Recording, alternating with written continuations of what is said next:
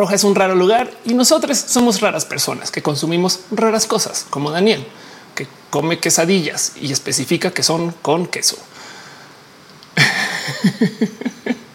Ahí arrancamos el show más bien.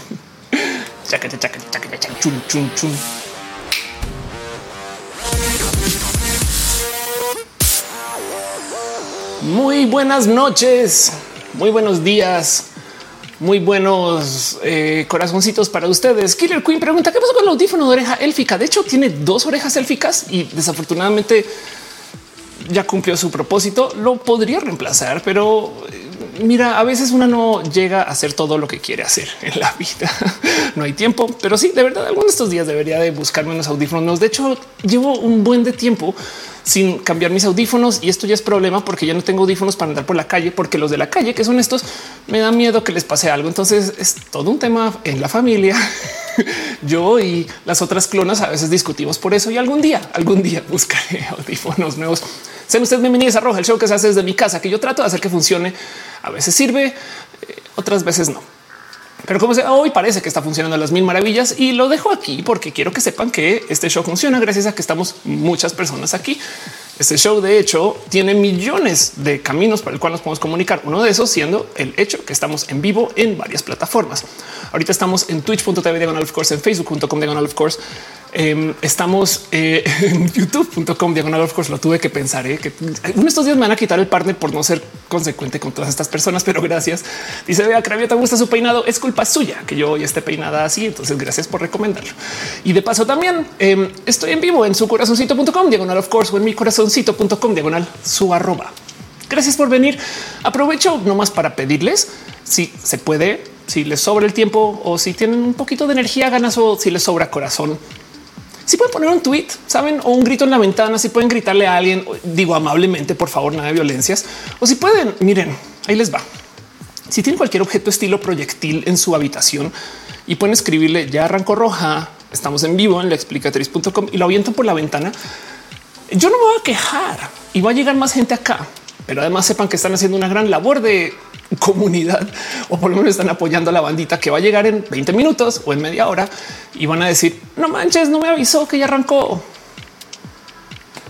Siempre pasa. O sea, llevamos que son caro. Caro sabe exactamente cuánto llevamos, pero son cinco años ya de roja o cuatro años y medio, cuatro el caso. Y todavía hay gente que llega y dice no me aviso. ¿Por qué? Porque no avisa. No hay nada que podamos hacer contra eso. Yo ya me rendí y yo para rematar soy una irresponsable y no hago roja constantemente todos los lunes porque no todos los lunes se puede. Entonces hay gente que de repente los lunes sí me escribe diciendo oye, voy a ir roja y de, deberías de saber que sí. Pero para que no sé, esto me da a mí mucha calma. Como este show es derivado de otro show que es derivado de otro show que viene de otro show que existe es de otro show, una cosa que se llama Nerdcore, que algunas personas reconocerán. Nerdcore tenía una app. Una vez hicimos una app que decía hoy hay Nerdcore y entonces podían checar la app. Yo no tengo esas capacidades de programación hoy, pero pues el punto es que como sea, roja todos los lunes. ¿Por qué los lunes? Porque los lunes son horribles y queremos sobrevivirlos. O sea, los lunes son potentes y entonces ahora tenemos que eh, enfrentar un poquito la vida y darnos un poco de abrazo. Dice Gama Volante, ya le avisa a mi amiga. Jesús Blanco dice: Hola, ya llegué. Xochitl dice: Nunca me avisa. Siempre es por casualidad que encuentre el live. Eh, Arnulfo dice: No me avisó. Es primo Ju dice: Trata de enviar señales de humo, pero a poner el link. ¿Cómo sería eso para las señales de humo? Esto suena lo máximo. Em, y de paso, también este eh, Killer Queen dice promoción roja a través de historias de Insta. Dice Denise cuando es show ando feliz en la euforia porque vemos nuevo tratamiento y binders. Órale, es que chido. La euforia es lo máximo. Drogas de euforia. En fin, dice Meredith, amamos.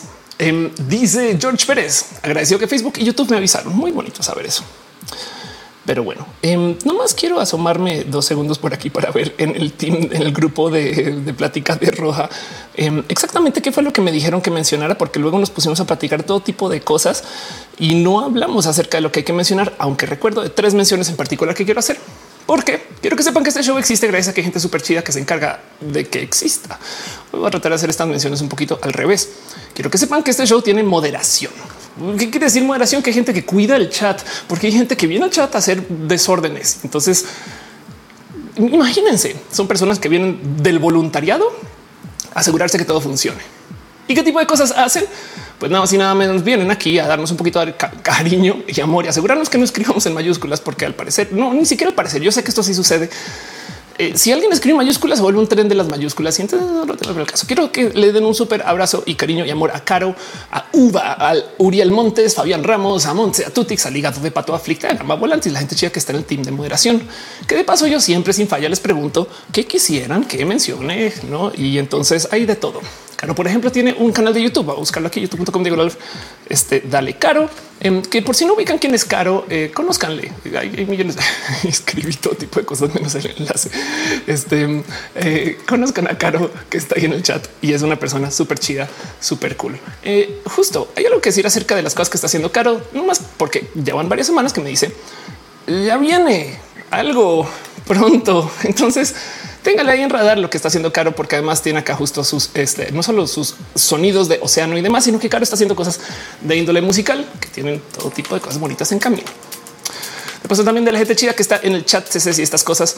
Eh, quiero que sepan que eh, están nada más y nada menos que el hígado de pato. Quien tiene, vamos a ver, aquí está Aquí está. Quien tiene un canal en Twitch donde seguramente me estás hosteando ahorita. Te quiero un chingo. Claro que sí.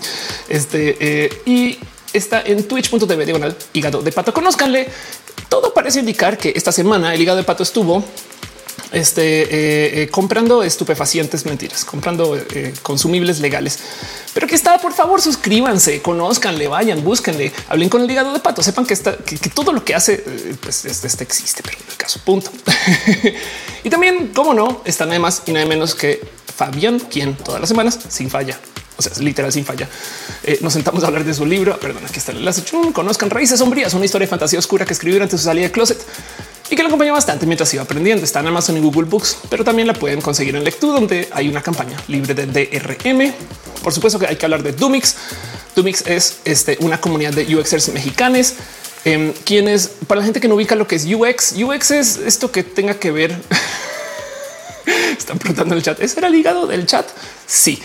Em, eh, eh, lo que todo aquello que tenga que ver con plataformas y el diseño de la interfaz para controlar u operar cierta plataforma. O sea, si tenemos un dispositivo que funciona así, no a base de este eh, plástico, vidrio, metal y que tenemos que tocar, entonces cómo funcionaría la interfaz para que podamos entender esas cosas en millones de motivos del cual podemos entender cómo funciona el UX. Pero lo chido de Dumix es que tiene una visión espectacular con esto que tenga que ver con también la gente neurodivergente. Es gente chida. Conozcan, es una comunidad de UXers mexicanos Em, que deben con, por favor, para la Nazareno deben de conocer. Y también de paso les dejo aquí este, la existencia de, Gama Volantis, quien eh, no más quiero que sepan que hace cosas también bien cool. Por si no ubican, hace peluches a la medida, sí, literal hacia la medida, pero también consigan sus peluches que ya midió y por consecuencia ya hizo. o si no pueden seguirle del total el todo lo que está haciendo en eh, su TikTok, porque está documentando un buen de cómo los hace, porque cuando em, aquí está por ejemplo el proceso de cómo armar un ajolote, eh, en fin, todas estas cosas quiero que sepan que suceden y aquí están, conozcanle, denle follow y todas estas cosas bonitas. En el caso, todo lo bonito que hay de, Team Moderación. Conozcanles, sepan quiénes son, denle follow, eh, escríbanles. Es gente que de nuevo viene acá literal del voluntariado y quiero agradecerles mucho que estén acá y que yo quisiera que fueran personas muy conocidas, muy famosas y pues que apoyan a que este show suceda. Yo, creo que eso lo agradezco más que cualquier otra cosa. Yuri Maldonado está en chat, dice saludos rojas. Sara de noche dice ya regresé. Quiere decir que ya es de noche. No adrenalina dice todo bien por acá menos yo esperemos que todo bien pronto. Proxicol dice le dudé de Carlos G pelirrojas coincidencia. No, para nada. Para nada, nada. todo es este, una gran planeación. Dice también Raúl Fuentes, saludos, abrazos, mi querido, a mi querido hígado de pato. Obviamente a ti también. Claro que sí. Gama Volante dice Phoenix Racing, el documental en HBO. Claro, por su pollo. Claro que hay que hablar de Phoenix Racing. Este, esto eh, igual lo tenía para más adelante, pero pues sí, de, todo el mundo me pidieron hablar del tema. Entonces quiero que sepan acerca de Phoenix Racing, que es todo lo que está sucediendo em, con el desmadre y el desorden. Este eh, aquí está Chicha Phoenix Racing documental. vamos a traducir esto que sigue la historia de Ivan Richard Wood mientras tomó su experiencia como sobreviviente de violencia doméstica para buscar justicia, sanar problemas generaciones heridas, recuperar su historia casi una década después de una relación peligrosa. Y entonces el tema es que eh, esto se trata acerca de nadie más y nadie menos que esta gran figura de la música de los 90, como una vez platiqué con Bea, que se llama Brian Warner, también conocida como Marilyn Manson, quien es evidentemente una persona famosa por sus abusos. O sea, y literal sus abusos, abusado libre carga el silencio, incluso cuando la promesa de justicia sigue siendo ambigua. Hay mucho que decir acerca de la vida de Marilyn Manson, pero en este caso, este documental en particular, eh, les recomiendo que lo vean. No, eh, eh, Marilyn Manson puede que les haya tocado a ustedes de chiquis o no, pero el, punto es que sí hay que escuchar estas historias porque luego a fin de cuentas pónganse ustedes donde quieran poner sus sentimientos. Hay que saber que estas cosas pasan.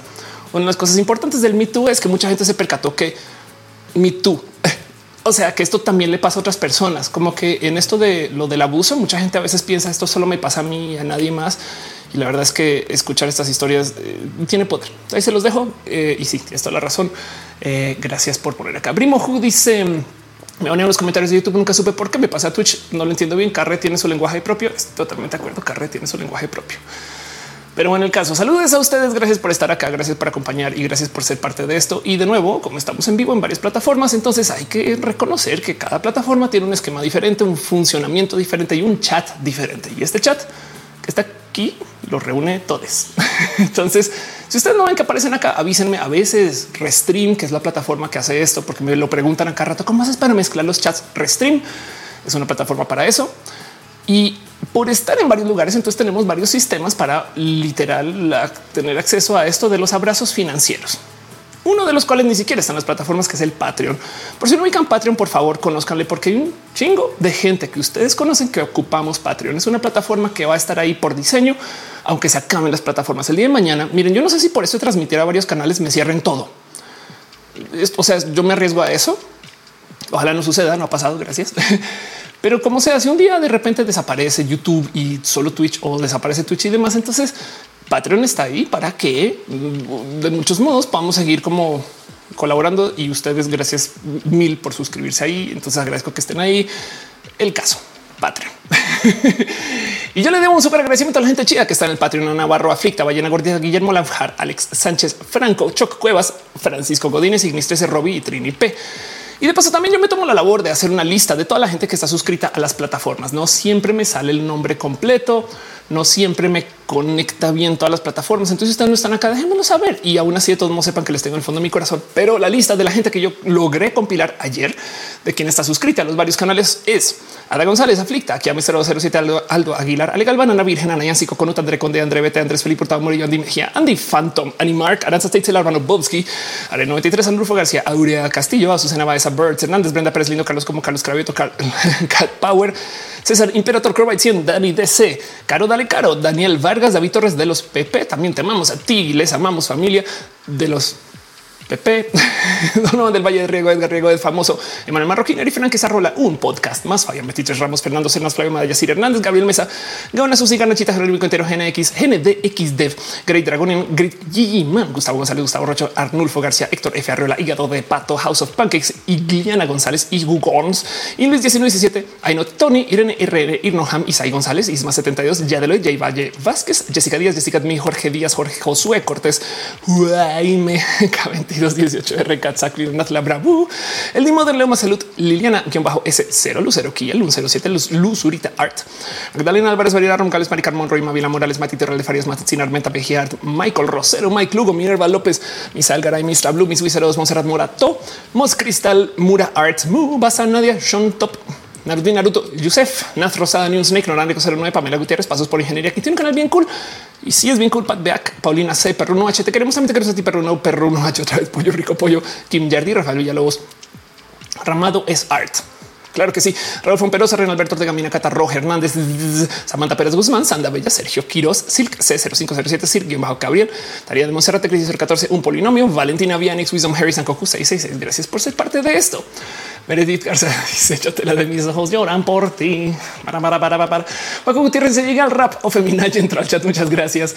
Y dice el Dimo del yo no podría leer así un día. Un día les invito a que hagan el lee el chat como Ophelia Challenge. Pero bueno, Valeria dice se traba. Es verdad que se traba. René Alberto dice hola, llega tiempo del rap de nombres. Claro que sí. Y dice mira, hora del Ofe rap. Es Velázquez Víctor Manuel dice cómo funciona la moderación de la bandita que ayuda. Habla con Caro, dale Caro, quien se encarga que la moderación sea moderada. y Pablo Manuel dice qué gusto saludarte, qué gusto verte aquí. Gracias por venir. Y entonces, como sea justo hoy, el show va a funcionar así, como todos los lunes, cuando sí se transmite. Vamos a hablar un rato de un tema en particular que me llama mucho la atención, que hoy va a ser la biología o el modificar nuestros cuerpos. Las cosas que se dice que supuestamente no deberíamos hacer, pero que todo el mundo hace. Hoy quiero hablar de un tema de esto que tiene que ver con la modificación del cuerpo. Un tema que me encanta de paso. Pero luego, despasando eso, vamos a repasar un poquito noticias de la semana, cosas y demás que vale la pena platicar, quizás no tan clavado. Y ojo que el primer tema, eh, miren, va a ser como una horita de hablar de eso. Luego vemos noticias y luego me quedo aquí para preguntas y respuestas de todo lo que quieran que pueda responder, porque a veces llegan al chat con unas preguntas complejas. Ofelia acaba de salir del closet. ¿Cuáles son las dosis y gramajes específicos que debería tomar para mi tratamiento hormonal? Y es un poco de mira, ve con un endocrino. Pero como sea, el punto es que de todos modos estoy aquí para platicar con ustedes, verles, saludarles, darnos cariño y amor. Y sepan que esto es mi reunión familiar también, ¿no? Como Ramón dice Electro, Diglet, Nitran. Sí, claro que sí. Em, y entonces, Caro dice, hablemos de los cumbiones en el cambio de poder de Colombia. Los cumbiones es lo más colombiano que hay. Eh, de hecho, o sea, no quiero poner nada aquí fuera de contexto, pero yo sí he escuchado a gente colombiana hablar de ah, esa cosa que le llaman cumbia en México. Ojo, no quiero enemistar a nadie, solamente quiero decir que el cumbión es muy colombiano y pues qué bonito que sí, por supuesto que se armó el cumbión. Em, ese video viral donde aparece es la primera dama. Si mal no estoy bailando un cumbionzote, eh, si mal no estoy, está bailando una cosa que se llama papayera googleenlo. Colombia papayera, música papayera. Si quieren y vuelvan a ser loquis. O si no, busquen una cosa que se llama música y ojo la palabra acá, puya. Entonces, pues bueno, dice Morfina, los argentinos también le entran duro a las cumbias. Claro que sí. Pero bueno, esto es de lo que quiero hablar. Entonces, justo que dice Joaquín Gutiérrez, vio el cuerpo natural. Ah, exacto. Ahorita hablamos de los cumbiones colombianos también un poquito más y cómo me gozo mucho eso. De paso, en Colombia es no medianamente normal, pero sí no es anormal que cuando hay una gran protesta comienzan a salir videos de banda bailando cumbia en la calle. Como que mm, es, como esas cosas que, luego si te descuidas sucede mucho. Pero pues bueno, así las cosas en Colombia. Y, acá también, no? O sea, ojo, no más que acá se procesa diferente el proceso de la música y lo bailable. Y si quieren un día enloquecerse con los contrastes de la música colombiana versus la música mexicana, no más les voy a dejar esto que no voy a poder leerle play porque me va a quedar, porque, o sea, porque derechos de autor, pero quiero que sepan que existe. Quiero que sepan que esto es una realidad. Em, este eh, y, no, no es, no, o sea, de nuevo no le puedo dar play, pero googleenlo ustedes y escúchenlo en su propio tiempo. Si ustedes están viendo esto después, ahí van a ver. Pero resulta que esto que eh, se llama la chica fresa, ahí donde lo ven, no es que les, que les sirvan tepache. No, no, que les sirvan cerveza. No, no. En Colombia también existe la chica gomela y es, o sea, podemos hacer un buen análisis de las diferencias en las letras, saben? Porque que les sirvan un ron, no, no, que les sirvan cerveza. Y me da mucha risa nomás al analizar las diferencias, porque que les sirvan refresco o un helado sorpresa. Y aquí tenemos que les sirvan refajo o un helado de fresa. El refajo tiene alcohol, es cerveza con refresco Em, y entonces me da risa comparar el tepache, la cerveza, el refresco y el helado con el ron, la cerveza, el refajo y la. En fin, puedo hablar mucho de este tema, pero hoy no es el día para hacer eso. Más les quiero dejar ahí dicho que en Colombia también se maneja esto de lo bailable bastante. El caso. Ojo, Gutiérrez varios conocidos han ido a Colombia. Yo también quiero, por favor, vamos. Primo Hu dice qué es lo que quiere la nena que va a pedir la princesa. Exacto. La cumbia es como el Vogue, dice Mergarza. Puede que sí. Ethan Carrera dice Olis, Olis Vázquez Velázquez dice que se le antoja la parcera. Él les quiero un chingo. Pero bueno, entonces no más para arrancar de lo que sí iba a hablar hoy, que es del show que va de hoy, o sea, de las cosas de las que quiero platicar. Hoy quiero hablar un poquito acerca, cómo ponerlo, acerca de todo esto que es el modificarse el cuerpo. Y para esto me gustaría primero que todo preguntarles a ustedes si se han modificado el cuerpo alguna vez en su vida, si esto ha sido tema, si ustedes consideran que han modificado algo con su cuerpo eh, eh, o no más tómenme como a la raíz de la palabra que es modificar porque quiero hablar justo de eso, que es una modificación de cuerpo. En fin. Y para eso entonces arranquemos formalmente y platiquemos acerca de la biología natural. Dice que Volantis tengo un tatuaje. Muy bien.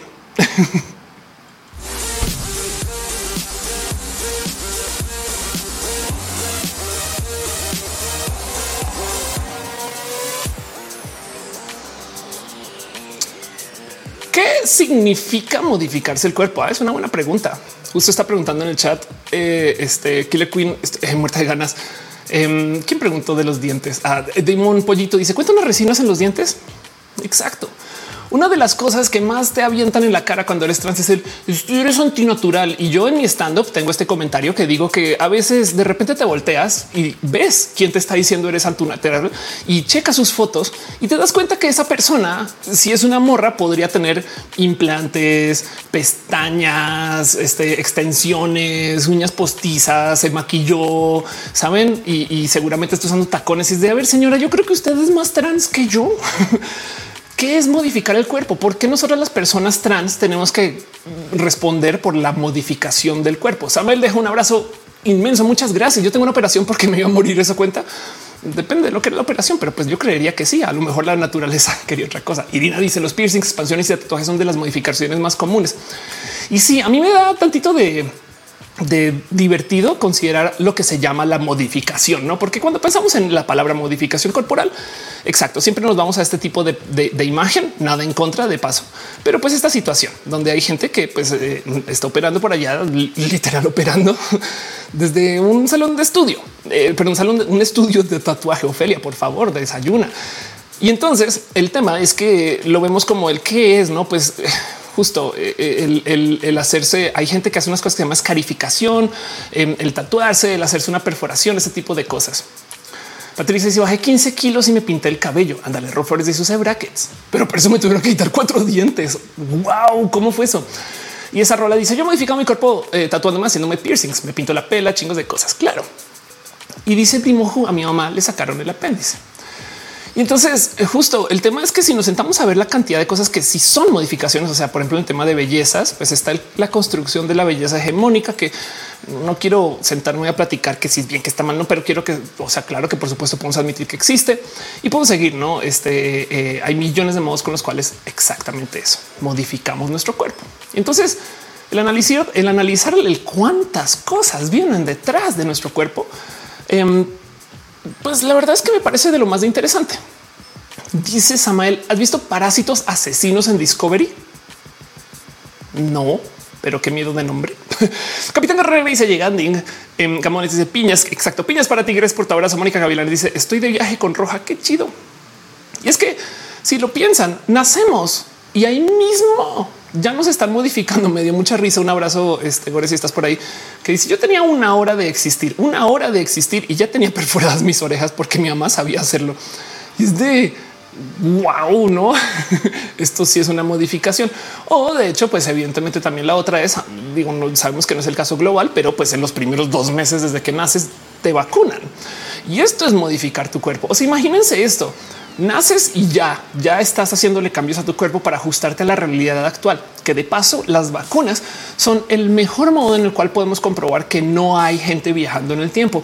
Porque si viajáramos al tiempo al pasado, ahorita nosotros seguramente llevaremos tantos bichos con nosotros que asesinaríamos a todo el mundo. Saben?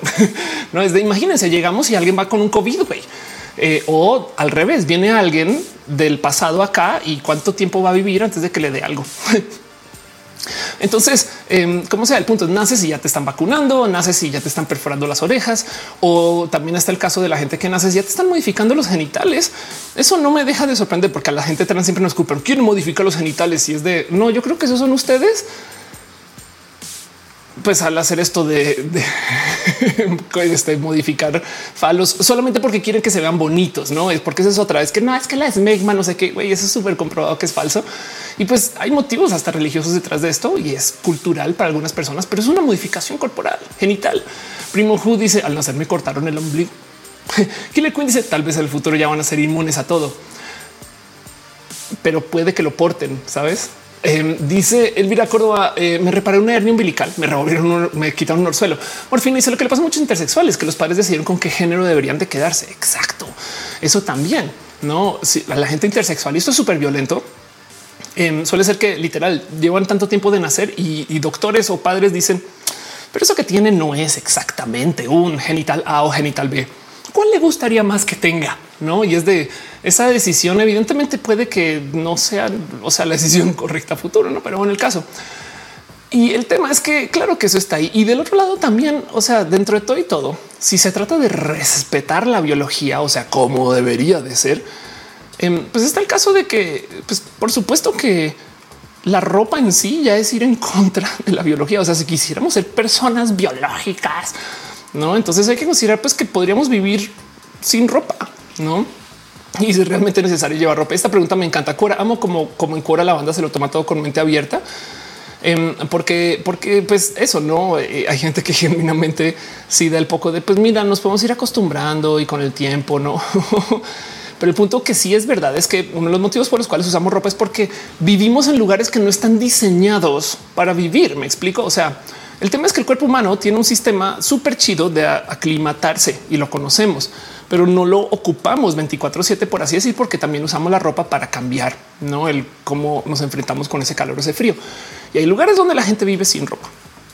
Esto es un hecho y evidentemente están limitadas a ciertos lugares, horarios, ciertos momentos. Entonces, a fin de cuentas, la ropa también es ir en contra de nuestras capacidades biológicas para poder ser más flexibles para poder estar en más lugares. Y eso, pues, por supuestamente, eh, o sea, miren, tan poco biológico es que no hay animales que diseñen su propia ropa. Saben, eso hay que no como que considerarlo también. Es como que ustedes creían que si es tan necesaria la ropa, si es tan biológica, habría, no sé, gatitos tejiéndose ahí con su propio pelo. Yo no cosa de caso. El cultura de la ropa estuviéramos en África, sería raro tanto trapo. Bajo Rodríguez dice los primeros minutos te dan vacunas, siguientes días mamá nos pone aretes, a los niños les hacen circuncisión. Exacto, total. Divico Armenta dice pasando salud, pasando a salud darks. Gracias. Carlos Mazarigo dice el botox y operaciones por cuestiones de salud cuentan. Claro que cuentan. Doctor Yolbe usa zapatos. Felicidades. Modificaste tus pies que evolutivamente están preparados para funcionar tal cual eran. Ándale, total. Dice Juan Gutiérrez, los gringos que son descalzos eh, son menos modificadores de sus cuerpos. Pues la verdad es que depende porque capaz si los usaron creciendo, pero claro que sí. De paso estaba hablando yo en Twitter del tema y me saltó este cuento de los brackets, porque la práctica de los brackets, o sea, no estoy en contra. De hecho, me parece bien chido que exista, pero ahí donde lo ven es amarrarse los dientes con hilo de metal para reajustarlos. Y, suena horrible, pero es chida. Y hay millones de motivos por los cuales se puede y debe de hacer en caso de gente que no le está pasando también. Pero si se trata de ir con la biología, porque es que eso es lo que nos dicen, no vas en contra de la biología, eres antinatural. Y es de qué más antinatural que los brackets. güey. Gama volante dice arreglar el pie plano. Ándale. Eso súper también es tema. Entonces el tema es que em, parte de lo que me interesa de todo esto, de la modificación del cuerpo y demás, es el tema de la domesticación, que por si no ubican el proceso de la domesticación en esencia es literal modificar una especie o modificar un grupo de eh, eh, animales o modificar un, este, eh, un, grupo local de seres que viven para que se ajusten a algo donde la naturaleza no les modificó. Mejor dicho, uno de los casos más conocidos de la domesticación es el caso de los perros, que los perros todos son por diseño, por literal diseño. Em, y entonces él les va la domesticación, que es vamos a ver, la domesticación sucede em, este, a través de la crianza selectiva. Los individuos que exhiben rasgos deseables se seleccionan para ser criados y estos rasgos deseables los se transmiten a las generaciones futuras. Los lobos fueron el primer animal en ser domesticado entre 33 mil y 100 mil a 11 mil años. Y después los de los perros domesticados viene la domesticación de los animales de ganado. Y el punto es que, por ejemplo, aquí nomás bajo el proceso de domesticación es que podemos ver que hay ciertos animales que genuinamente dependen de nosotros. O sea que ya no existen genéticamente hablando de un modo con el cual puedan vivir por su cuenta. Ya se les seleccionó y se les diseñó genéticamente literal por mera selección para que dependan. Em, entonces hay animales que si tú no les cortas su, eh, eh, este, su pelo o que si no les ayudas un poco, de verdad que requieren ayuda humana porque así fue su diseño. Uno de los casos más locos es el caso del pug, que pues por supuesto que el pug viene, por si no lo sabían, del lobo. O sea, imagínense la locura. Tan capaces hemos sido como personas de modificar el comportamiento y el cómo se ven y la apariencia de animales que del lobo al pug.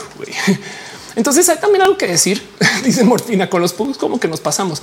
Hay algo que decir acerca de que también estos lobos que hay, pues también respondieron a, varios procesos de este, de, digamos, de desarrollo, pero no han sido tan extremos como el caso de lo que llevó a los pugs. Gaby dice vi eso con una oveja. Ándale, total. Mauricio, si se las ovejas no pueden vivir sin que les cortemos la lana.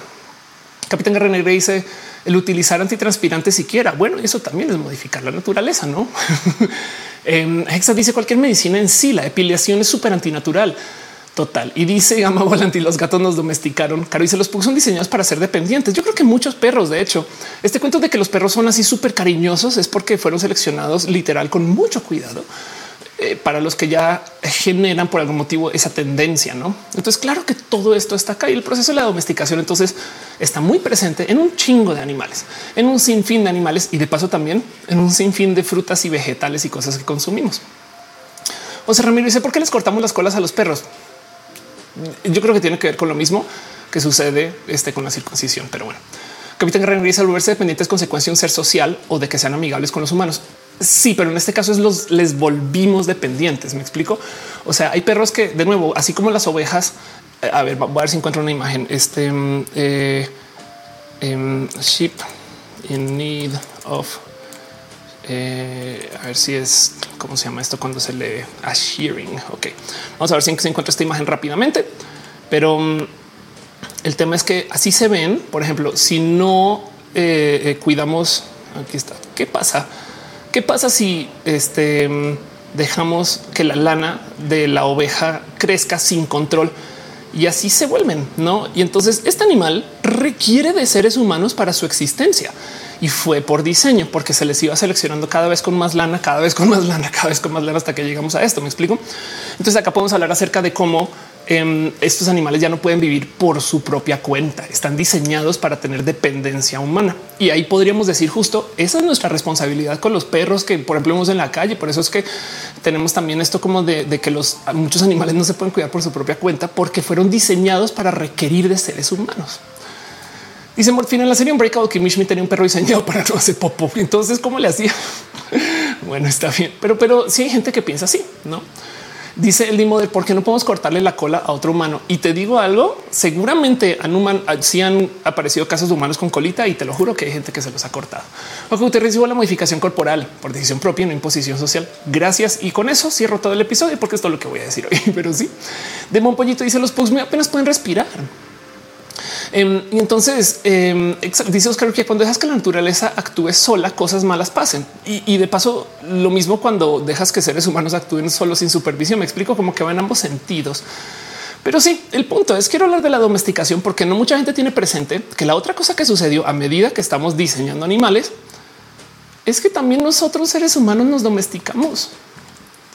Y entonces hay un modo muy fácil de ver em, qué sucedería si una persona intentara, porque es que no quiero decir que lo intentara, estos suelen ser casos más bien accidentales de criarse fuera de la sociedad. Hay una palabra para esto y es pues niño salvaje, la traducción de, Google, pero pues es la gente feral. Entonces hay todo tipo de historias que han aparecido. No son historias bonitas, les aviso desde ya, pero pues chequen esto. Gente que ha sido criada por primates, lobos, perros, osos, ovejas, ganado, cabras, ¿no? Y evidentemente eh, esto es este, historias muy variadas de diferentes épocas, de diferentes lugares que cambian un buen, un buen. Pero pues como sea, eh, una niña ucraniana de ocho años que vivió con terrores rusos negros durante seis años, la encontró una perrera con perros en el 91, sus padres que eran alcohólicos la descuidaron. No, esto por supuesto que es abuso. Em, y entonces en todos estos casos, vean, chequen esto, como carecía de contacto humano, no conocía otras palabras además del sí y el no. Al llegar a la adulta se le enseñó a dominar su comportamiento de perro, aprendió a hablar con fluidez e inteligencia, trabaja en la granja ordeñando vacas y sobra decir que estos casos todos son difíciles y complejos, porque la otra cosa donde modificaron em, este, perdón, donde modificamos al ser humano es que por supuesto naces y te avientan un chingo de educación. Entonces modifican el cómo piensas. O sea, literal, desde que naces ya te van formando en cómo vas a hablar, no cómo te comunicas con gente, cómo identificas rostros. De hecho, hace nada me topé un estudio que topa que la gente que aprende a leer rostros más adulta por X o Y motivo los lee, por así decir, como con acento, como cuando tú aprendes un idioma a los 30, que es muy diferente que cuando lo aprendes a los 9 y a los 30 bien que puedes aprender todavía, pero hay cosas que no encajan perfecto porque ya no es nativo, sino es como impuesto y no pasa nada. Eso le damos la vuelta y entendemos. Pero el punto es que si tú, por ejemplo, toda tu vida la vives lejos de Asia, donde mucha gente comparte ciertos rasgos, si te vas a vivir allá, aprendes a leer a la gente luego de vivir allá un tiempo, pero no necesariamente es una lectura nativa, no tanto como cuando vives acá. Hay gente que le lees así en chinga si están felices o no, solamente por cosas muy finas, muy pequeñas que vienen de esa pequeña lectura.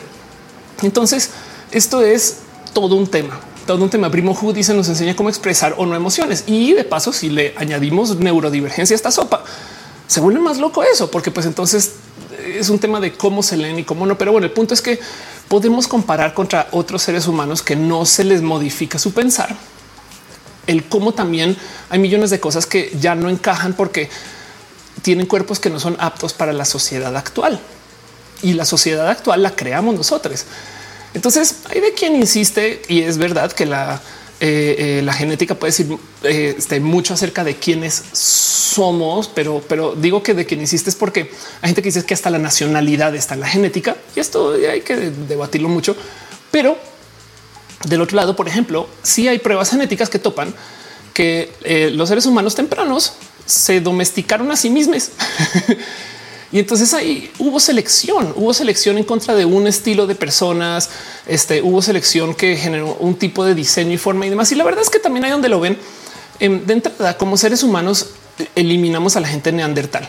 Para lo que voy a decir a continuación, saquémonos 10 segundos de esta mentalidad que nos enseñaron de paso que la gente neandertal es tonta o es del pasado. Saben como que neandertal es una palabra que se usa para decir a alguien pues muy del pasado. Pues claro, porque había una época donde también los seres humanos, eh, humanos, homo sapiens, sapiens, bueno, éramos así. Y el tema es que en una época vivíamos en este planeta nosotros y gente neandertal. Y mágicamente luego de muchos años de compartir el planeta, cuando se encontraron estos dos grupos, los neandertales se desaparecieron. Entonces hay mucha gente que dice, claro, eso fue porque los humanos llegaron con sus locuras. Hay gente que trae esta teoría también muy medible de cómo puede ser nomás un tema de que se encontraron viruses, no? Y entonces algo similar como lo que sucedió con él cuando llegaron los españoles acá, que si bien llegaron con toda la violencia y toda la agresión del caso, también llegaron con todo tipo de bichos europeos y los trajeron acá. Gracias. Pero como sé dónde lo ven, la extinción neandertal es una realidad. Entonces pudimos haber compartido el planeta con gente neandertal. Saben, piensen en eso, lo cual también demuestra mucho el cómo en algún momento si hubo un poco como de autodiseño. Pixel Pizza está en el chat, dice Oli, besitos, gracias por estar acá. Harid eh, eh, eh dice eh, el Tata de Occidente fue criado por una loba y mató a su bro. De un pollito y Sonia Pelón decía que el Estado no existe, pero es una organización de biopolítica. Wow. Este dice en el chat Maite y Torre de Farías. Ya vieron la nueva peli de David Cronenberg, abordan muchos temas de cuerpo. Se llama Crimes of the Future.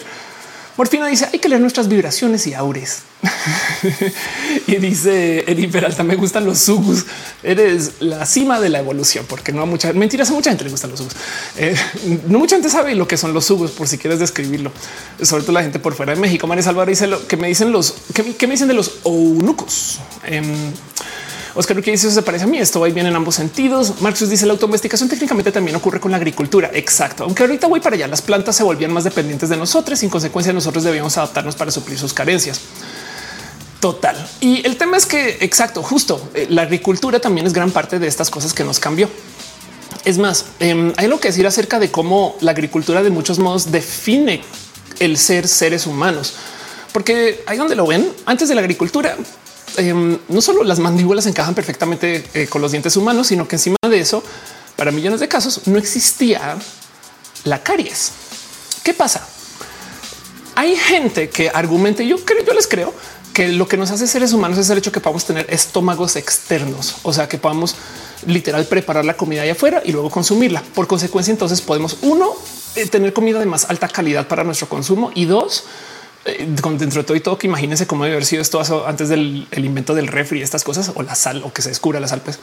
Em, y dos, la otra cosa es que eh, al poder consumir comida preparada afuera, entonces nos permite consumir cosas de altísimo valor calórico de una sentada. Los animales de los que nos derivamos o de los que evolucionamos suelen ser animales que aún hoy todavía le dedican una gran parte de su día. Y está hablando de simios, chimpancés y demás, no? Que le dedica una gran parte de su día a buscar sustento alimenticio. O sea, comen, pero las calorías que necesitan por día no son suficientes. Entonces acaban de comer y en chinga ya se van a buscar otro porque aquí que consiguen dónde y cómo no. Mientras que nosotros seres humanos podemos consumir de tan alto valor calórico que nos libera muchas horas del día para hacer otras cosas. Y eso viene por diseño y viene por parte de la agricultura. Y entonces el poder tener agricultura y procesos de cocina implica que podemos genuinamente cambiar el quiénes somos, pero por consecuencia podemos hacer locuras como bañarnos en azúcar, en una tina de azúcar. Saben, díganle a alguien de 1700 que te vas a bañar en una tina de azúcar y Es de qué, qué clase de Dios este eres de, de, de bienes de Asgard. ¿Cómo funciona eso? Y el tema es que digo, no lo hagan, por favor, no se vayan en azúcar y, si pueden tampoco en miel. Eh, de hecho, si ustedes quieren hacer eso, les recomiendo comprar lubricantes y esas cosas que venden en la sección. Pero bueno, señorita interesante dice hola, Caro dice test. Em, dice Caro, los que se creen Dios sí se bañan a tina de ceniza. pues dice bañarse en sangre de mujeres pristinas, según la señora loca te daba los juventud. Órales. Gama dice a mí me dañó los dientes el bruxismo y seguramente también porque no tenemos dientes tan fuertes. No, Caro dice puede ser que hay países según entiendo que si tiene ese factor en su cotidianidad. Meredith Garza dice los subos son como los winnies. Los subos en Colombia se les conocen como frunas, pero hay unos subos en México que son como de alto contenido alimenticio. No sé exactamente cómo es. Si alguien sabe más, déjemelo saber. Jessica dice: Sorry, no me gustan los subos, se me pegaban en el paladar. El limoner dice: Mi jardín corrobora mi selvático humor. Gama manda Ari, cariños y amor. Gracias yo a ti. Y dice de Monpollito, nos regalas dragoncitos. ¿Cómo regalas dragoncitos? Tomo dragón no es lo mismo. Carlos Mazariegos dice: Tengo entendido que la selección humana tiene que ver con la agricultura. Ándale. Y dice Monserrat, no son gelatinillos, es de los cosas tipo carne que saben. Digue Morfina dice los subos azules son deliciosos. Traten de describir qué son los subos para la gente que no es mexicana, por favor. Dice Monserrat Mora, todos los disques subos de alto rendimiento.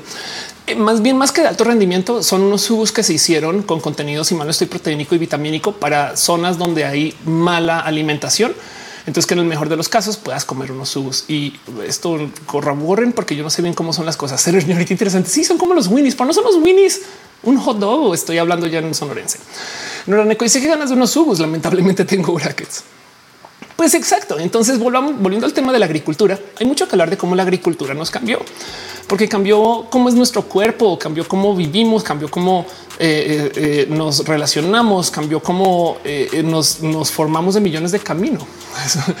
dice Sebastián Frunas. Vicormente dice los jugos también son winnies en caramelo suave con sabor a fruta. y entonces el tema es que me rebasa que la gente hable de la supuesta naturaleza porque hay un chingo de prácticas de las que dicen que son naturales que no lo son. O sea, por ejemplo, claro que eh, la monogamia no es natural y es porque de la neta que no la vemos en animales. Pero claro que la o sea, vinimos a este mundo a procrear y todo eso. Eso tampoco es necesariamente natural. Hay un chingo, chingo de cosas que no hacemos que no responden en la naturaleza. Vivimos en la era de la selección antinatural, porque es que entonces mucho se habla de cómo supuestamente viene la modificación genética. Y, es que pensemos que es eso, no? La modificación genética es cambiar seres humanos a futuro, sobre todo nuestros hijos. Pero en qué momento no estamos haciendo modificación genética al seleccionar una pareja que tenga cierto tipo de forma de vida, ciertos rasgos, ciertas cosas que dices es que esto es lo que me atrae. Agatha dice algo que sucedió en la graduación en Ensenada. No sé qué sucedió. No sé si quieras comentarlo en el chat. Ale dice Winnies, Winnies, Winnies. Estoy confundido. dice que tenga regreso que dices Ofe serían los Winnies. Meredith García dice los Winnies son los dulces en cuadrito. Las salchichas son winners. ¿Qué? Liz Lira le dice no es que hay subus que son un dulce. Creo que estamos confundidos. Amo. Em, y Fauna dice se cayó Google eh, durante unos minutos. Sí, de hecho, antes de arrancar el show se cayó justito. Monse Harvey dice Oli Elvira Córdoba dice Winnies son dulces, Winnies son salchichas. Ándale. Entonces, volviendo al punto, vimos en la era de la selección antinatural, la neta. Y entonces, ¿qué significa la selección antinatural? Pues que eh, a fin de cuentas definimos quiénes somos, cómo somos y, pensamos en nuestro futuro desde nuestra propia percepción de lo que debería ser la raza o el espacio o la gente o, la sociedad o, nuestro propio futuro. Me explico.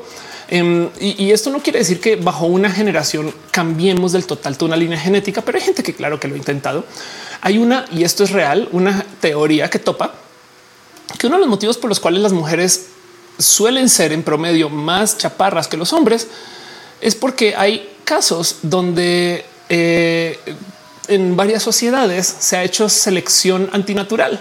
O sea que a propósito, porque patriarcado, después de muchos años de selección, no se han permitido a las mujeres altas grandotas este, vivir literal así, no? O, no se les busca como parejas este, eh, atractivas o lo que sea. Me explico literal por, motivos enteramente patriarcales. Entonces, por consecuencia, luego de generaciones y generaciones de elegir este morras chaparras, pues ahora las morras son tantito más chaparras. No quiere decir que sea el caso general, no quiere decir que sea el caso global, no más que hay quien investiga si esto puede ser y no pueden encontrar caso necesario que tope que no, aunque puede haber millones de otros motivos, ¿no?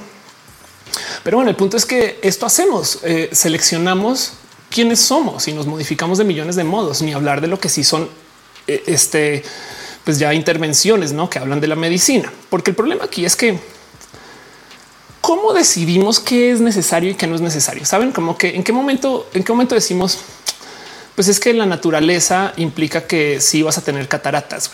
No, y pues por supuesto que tenemos, qué bueno que tenemos procedimientos para eliminar las cataratas. Qué culero que sería decirle a alguien, oye, perdón, pero eso es lo que te toca. Pero volviendo a la pregunta del qué es natural y qué no es natural, pues por supuesto que hay que poner ahí sobre la mesa en qué momento yo siendo mujer trans es antinatural y eliminar las cataratas no. O este, eh, eh, este eh, la cesárea, el reemplazo articulaciones, la circuncisión, saben reparar los huesos rotos. Es nuestra naturaleza que los huesos se rompan y ya. Entonces vamos a encontrar la biología con esto también, ni hablar de todo lo que tenga que ver con corazón, no el procedimiento estente es la cosa más cyberpunk que hay del mundo. Em, y pues por supuesto eh, estas cosas que responden a histerectomía, extirpación de vesícula biliar y sacar cosas, no como que también hay un poco de, de, pensar esa que yo traigo ahí como muy atravesados de en qué momento esto no es la naturaleza o si sí lo es. Porque por si sí tenemos una negociación así súper compleja que hacer acerca del qué es natural y qué no lo es. No digo, hace rato me acuerdo leer de cómo es que la hormiga haciendo un hormiguero es natural y el ser humano haciendo un edificio es antinatural, no? Pero bueno, eso es otro tema. Bambi dice cómo lidias con la transfobia en redes. La ignoro. Em, Jessica me dice eliminar un dolor de cabeza con aspirina es súper natural. Exacto. Vázquez Velázquez dice donen sus órganos, aunque sea antinatural. Recomiendo total. Gama Volante dice seguro religiones que te dicen que te debes morir si te toca como testigos de Jehová. Ándale. Y si se me hizo tarde por estar pegada armando rompecabezas, puedes seguir armando rompecabezas, pero gracias por venir. Dan está hablando de mi cabello recogido. Muchas gracias. Fue una sugerencia de parte de Bea Cravioto. Quiero poner el chat. Besitos. Primo Who dice había, no sé si es un mito, que solemos escoger una pareja que modifique nuestros complejos físicos. Sí, y, de hecho em, hay algo que decir acerca de esta selección si la llevamos a lo largo de varias generaciones, en qué momento, por así decir, pega, ¿no? Hablando de que así es como se modificaron de los perros al pug, ¿no? Puse una pregunta en Twitter del tema donde estaba hablando justo de esto porque soy muy tramposa y, los días de roja pongo en Twitter cosas que se relacionan con el roja. Por si no sé, una vez sí alguien sí me dijo, ah, Ophelia, estás buscando cosas para el show, no? Y yo así de sí. Pero eh, chequen como por ejemplo, no eh, justo aquí está eh, Egore que dice yo tenía una hora de existir. Eh, diseminables a los seis años. Mi madre mandó a hacerme cirugía estética en las orejas para no ser dumbo. Algo tan sencillo como ponernos crema en el caballo por si nos queda como queremos. Em, este Nes dice nos inyectamos enfermedad, nos disparamos con rayos X que van a través del cuerpo, nos volvemos los pies en materiales que no existen en la naturaleza. Sí, total. Y por supuesto, mi favorito. Hay gente que usa lentes porque no acepta que la biología no le dio visión 4K. Exacto. Gamo dice soy de cara redonda y me gusta. A ah, me gusta la gente con cara alargada. Total. Mi hermana Caro Pastrana, que está en el chat, besitos, pregunta de qué soy acerca de la modificación del cuerpo, de cómo no solo la gente trans modificamos nuestro cuerpo, como, la cucú. Yo también te quiero. Eh, Prender Has dice: ¿Crees que los genitales son también una construcción social? Sí, y lo que lo comprueba es el hecho de que hay un espectro inmenso de genitalidad y la gente decide enfocarse en solo dos y todo lo que está en el centro hasta lo intentan eliminar con cirugías. Primo Who dice el concepto generalmente que se resista de mejorar la raza total. Sí, es que la palabra ahí sería mejorar, pero sí. Silk 0507 dice conocí a la una adolescente trans que estaba horrorizada porque su hija quería comenzar a hormonarse mientras que ella había realizado un bypass gástrico para adelgazar. exacto, exacto. Em, lo mismo que sucede cuando estas señoras te juzgan y, por un tatuaje y volteas y tienen implantes, no? Y si un poco de Capitán Garra dice gente que se que baña sus bebés con manzanilla para aclararles el cabello y les pellizca el nariz. no, bueno, em, qué locura. Eh, dice eh, Hu, si el concepto de mejorar la raza te había leído, pero bueno. Entonces, esto es todo un tema, no? Porque a mí lo que me salta no es el oigan, hay muchas cosas que también son modificaciones, sino es el por qué piensan así, no? Caro dice juzgan un tatuaje de tu cejas y pestañas. Ándale, si sí, las cejas tatuadas. Sí, claro que sí. También Nogales dice por qué hay gente que afirma que lo natural es siempre mejor. Eso eso quisiera investigarlo un poco porque me he hecho la pregunta millones de veces y siempre salta lo siguiente. Miren, yo sé que esto no es un modo ni para nada conclusivo ni completo. Yo sé que hay millones de más modos, millones de, modos de verlo más que lo que voy a decir ahorita. Pero una definición de derecha política versus izquierda política es la creencia de todo eso que nos pertenece solo por nacer. Ahora, de donde nace me parece hasta válido mucho se habla acerca de la dónde vamos luego de morir. No hay millones de pláticas y, espacios ¿no? que le hablan a lo religioso, lo espiritual, como lo quieran encajar. No, no tanta gente habla de dónde estábamos antes de nacer, no? O sea, como que culturalmente hablando, como que eso también despierta mucha curiosidad, la neta, porque a mí me da mucha risa el pensar que qué era eso que eh, eh, sucedía por allá en una previda que luego yo dije, ¿sabes qué sería chido? Ir a la Tierra y ser mujer trans, ¿no? Es como de wow. Pero el punto como sea es, no se habla mucho de eso y por consecuencia hay diferentes creencias acerca del, por consecuencia, el por qué nacimos. Y ese debate es pesado y complejo, no lo quiero solucionar, pero sí quiero dejar en dicho que una de las dos soluciones mayoritarias, porque hay gente que pensará diferente, por supuesto, porque la diversidad es diversa, pero una de las dos soluciones mayoritarias es que cuando naces se te asignan cosas y eso es de por vida, porque le responde al es que si naciste es por un motivo. Y entonces si tú traicionas ese motivo, algo estás haciendo que no deberías de estar haciendo. Alguien tomó una decisión importante por ti o fuiste tú y ahora de repente aquí en tierra dijiste no, siempre no, porque tienes libre albedrío. Por consecuencia, entonces, una de las millones de definiciones de derecha versus izquierda, diciéndose derecha hasta que se alinea con lo religioso, es que la gente de derecha eh, trae un pensar que todo eso que viene de nacimiento, por más que quieras, no lo puedes cambiar, pero todo, o sea, todo. Mientras que la gente de izquierda está muy en el creer, y yo de paso me alineo más con esto, que lo que se te asigna en el set, por supuesto que lo puedes cambiar. Entonces, ¿cuáles son las diferencias? Pues que, por ejemplo, hay quien dice que sin importar cómo nazcas, lo que sea que hagas en la vida, todo lo que llegue en tu camino, nunca vas a ser de la élite, porque la élite viene del nacimiento. Pensar muy de derecha sin importar cómo nazcas, de dónde eres, cómo eh, lleves tu vida, siempre vas a ser del país en el que naces y puedo seguir. Entonces es este respeto máximo a que todo lo que se te da al nacer casi casi que es tu camino de vida y no lo puedes cambiar. Mientras que el otro lado es un claro que yo puedo cambiar el país del cual soy, claro que yo puedo cambiar el género con el cual se me asignó el nacer, claro que yo puedo cambiar tantas cosas de mi vida sobre mis acciones, ¿no? Entonces yo sé que es una pobre definición, pero da también para platicar un poquito el por qué existe esta gran defensa a lo biológico. Porque lo que están diciendo es, es que está en tu biología, no? o sea, lo que están diciendo es te toca, te toca porque naciste así. Em, y, entonces el tema es que hay gente que por culpa de este pensar le atribuye también cosas que son muy injustamente atribuidas a estos pensares, como por ejemplo que la raza, el origen étnico eh, técnicamente están en los genes. Hay gente que genuinamente dice, o sea, no me importa si te nacionalizaste estadounidense, en tus genes no dice estadounidense, entonces no eres de acá y lo usan, por supuesto, para discriminar, no? Dice de Monpollito es tu destino. Exacto. Cuando le hablamos a la gente que habla de la biología, muchas personas genuinamente se están aferrando desde el entonces, si nada de lo que se te asigna al nacer vale, ¿qué somos? No dice en el chat como antes, uy, no me gustan esas ideas de que te pasan cosas malas esta vida porque antes hiciste algo mal. Claro, total. Por fin dice una que no quería nacer. Animal Colboris antes de nacer éramos una mota de polvo vagando por el universo y me atrevo a decir que todavía, pero sí. En Brimo Hood dice yo nací porque mis papás no se cuidaron de un pollito o sí, como culturalmente Corea, toda la gente tiene un año más.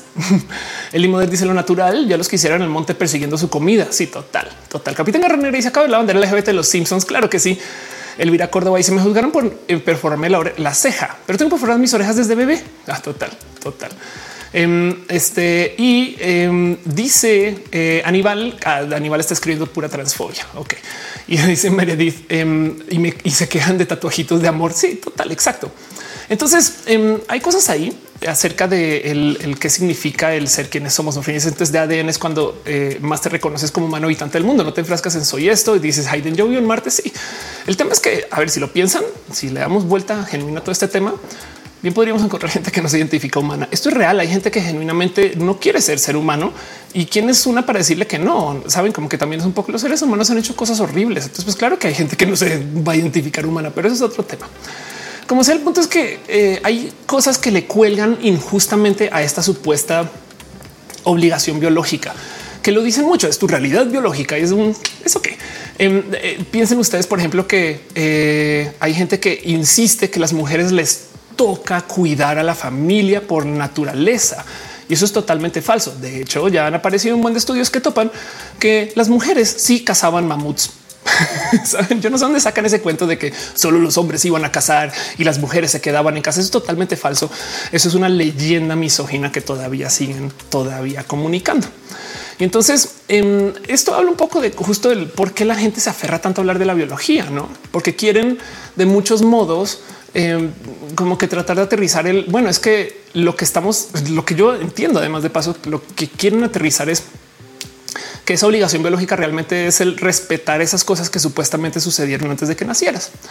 Y es injusto porque entonces es mandar al gorro todo tu libre albedrío acá. No es como no, yo sí quiero cambiar el de dónde soy. Hay quien no quiere ser del país donde nació. Fin, no? Pero piensen ustedes cómo por esto es que se explica que la gente xenofóbica, también es racista y también es transfóbica, porque todo eso atenta contra las cosas que supuestamente te tocaron de nacimiento. Saben? La gente racista insiste que de nacimiento tú tienes una biología que además porque son racistas supuestamente inferior, ¿no? Y es como, hey, eso es totalmente falso.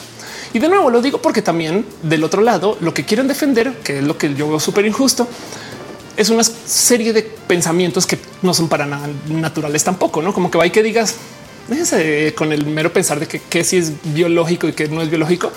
Pero luego la otra cosa que dicen acá rato es que hoy no, no, no, no, es que, por ejemplo, van las personas LGBT dicen que son antinaturales pero si miras y pues con perdón, el matrimonio tampoco es natural. Saben como que hay tantas cosas de la práctica del matrimonio que dices esto, esto es claramente un invento totalmente en contra de la biología. De hecho, em, hay mucho que decir acerca de cómo la práctica del matrimonio en esencia solamente existe para seres humanos. O sea, no existen tal cosas como la boda de las jirafitas y la jirafita bebé le llevó las arras a la jirafa mayor y saben como que eso no existe no existe para nada, pero ahí van a decir que se supone que esto es sí es la realidad biológica. Es un poco esto para nada es falso. Y déjense del acto del matrimonio, el proceso de em, aquí está encontrar a una persona a veces completamente extraña y comprometer a esa persona toda la vida. Eso tampoco existe en la naturaleza.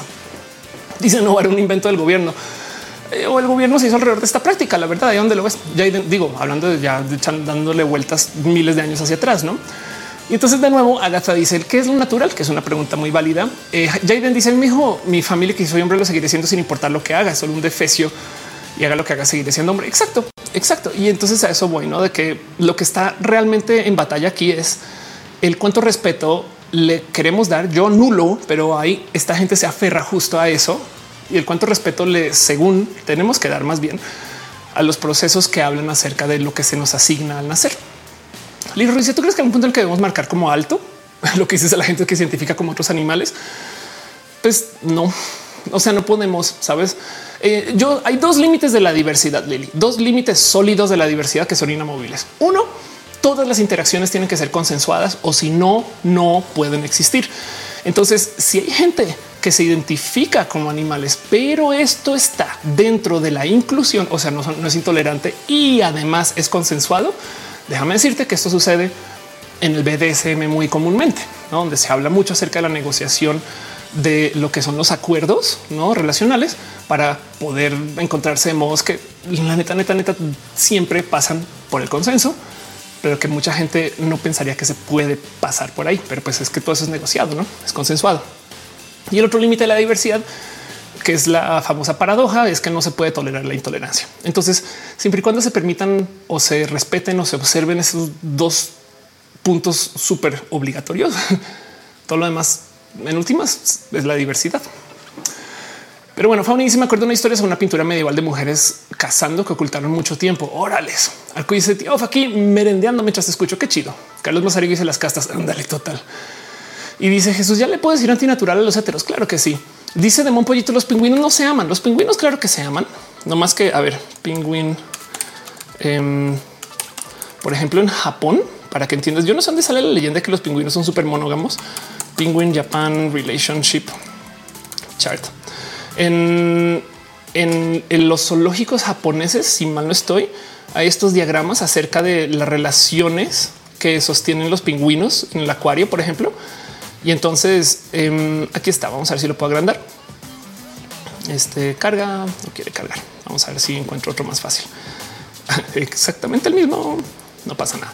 Aquí se puede ver un poco el qué tipo de relaciones hay entre pingüinos y entonces no más rastrean pingüino A con pingüino B, pingüino C con pingüino D y tratan de mantener como un diagrama de, de qué relación va con qué relación y no más viéndolo te das un poco de cuenta que son cero monógamos.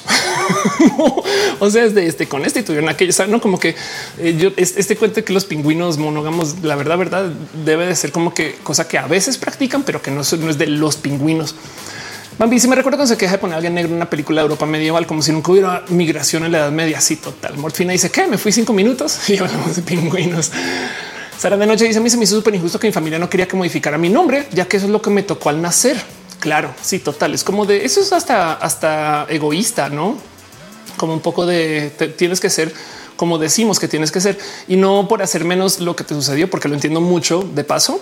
Em, luego solo quiero dejar en dicho que esto también pasa con gente que no es trans. No es como de, ah, no quieres ser abogado, entonces ya no eres parte de la familia y es como de uy, qué locura. Pero si hasta en eso se enloquecen, entonces ahora haciendo trans. En fin, el Limoner dice el Marqués de Sade tan visionario como siempre. Ándale, total. Brimo Hu dice: Ni la hierba que nos fumamos es natural. Tienes toda la razón. Jaden dice: Recuerdo que un amigo infiel eh, usó que el monógamo, el a ver qué usó eh, el que monógamo como excusa. Querido Gary Don dice: Leí por internet inclusión forzada es imponerte una religión sin tu consentimiento total. Liz Lubelula Dice más bien lo habrán inventado porque al tener una cría, ambos pingüinos macho y hembra se quedan juntos hasta que la cría ya no depende de ellos. Imagino. Marcus dice una vez escuché una sexóloga gringo el término monogamias, monogamia serial. Ah, yo, he escuchado eso. La monogamia serial es, real. Em, y, entonces hay algo que decir ahí, porque justo eso técnicamente ya no es la monogamia como se supone que toca, que es una pareja de por vida. Y entonces, pues sí, justo existe una cosa muy documentada que se llama la falacia de lo natural, porque, o sea, para que entiendan eh, esto, esto eh, o sea, viene de no eh, del departamento de salud, no, pero lo natural no necesariamente significa más seguro o mejor. Por supuesto que hay problemas con las drogas antinaturales o sintéticas, pero también las hay con las naturales. Y técnicamente las sintéticas lo que hay es, ok, esto es lo que viene del espacio natural, o como lo dice por allá eh, una vieja rola de este, ¿cómo se llama este personaje? Kevin Minchin, no, bueno, donde decía, ¿Sabes cómo se le dice a la medicina alternativa que funciona? Medicina. Nada en contra de la medicina alternativa, por supuesto, pero el punto es que eh, lo que tratan de hacer a veces es, ok, esto es todo lo que hay en una planta, que es una planta que cura, saquemos nomás lo que sabemos que funciona y entonces tenemos ese objeto o ese químico o ese proceso único, ¿no? Y el punto es que esto no necesariamente es superior tampoco, no más que es un intento de no más consumir lo que sabemos que funciona sin saber exactamente qué puede pasar con los demás. Y sabemos que hay muchos casos donde los tratamientos naturales, estas cosas, por supuesto que ayudan y funcionan y están no más mal documentadas, pero el punto es que no porque algo sea natural es automáticamente más seguro. De hecho, hay gente que hace todo tipo de locuras por esto. Algo dice cómo así, así como, como si estamos hablando de biología. Sí, porque soy física, entonces estoy obligada a hablar de las otras ciencias. Juan Gutiérrez, como la cosmética natural que por tener poca regulación puede ser peligrosa para la piel.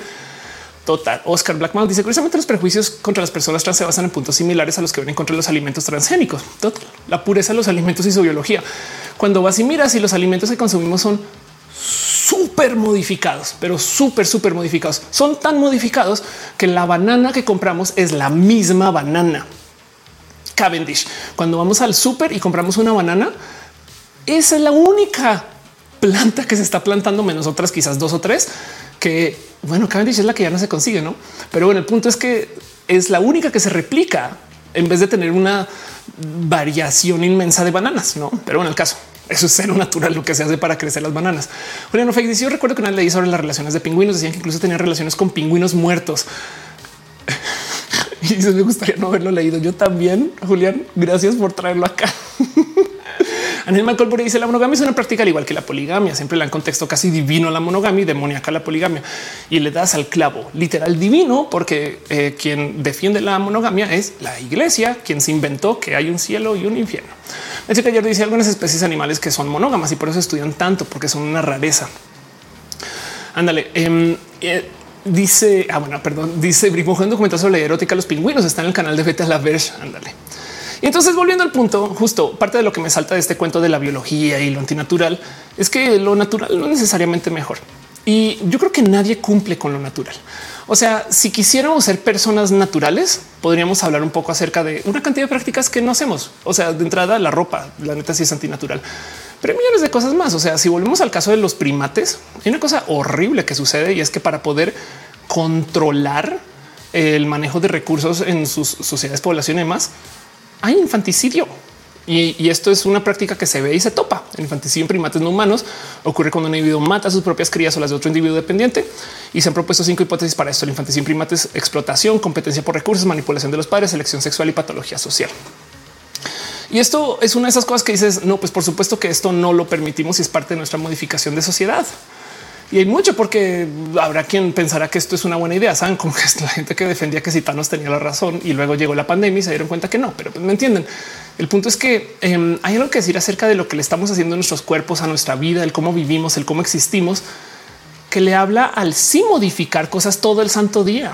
A mí me da mucha risa porque Pati Navidad hablaba de que la vacuna contra el COVID nos iba a modificar genéticamente. Y pues si bien este no es el caso, Em, lo que sí es verdad, porque una de las cosas que decía Patti es, es que la gente que recibe las vacunas es gente transhumana y es de un exactamente, señora Navidad. Eso es el punto que usted, que de paso Patti es una persona súper transhumana, se ha modificado el cuerpo un chingo de veces pero también al recibir vacuna está modificando lo que es el cuerpo y lo que es la naturaleza. Y no es un problema. Sabemos que esto nos ayuda a vivir más tiempo, a ser personas que tenemos mejores chances de existir, que podemos este, eh, contribuir más a nuestras vidas. En fin, tenemos más libertad.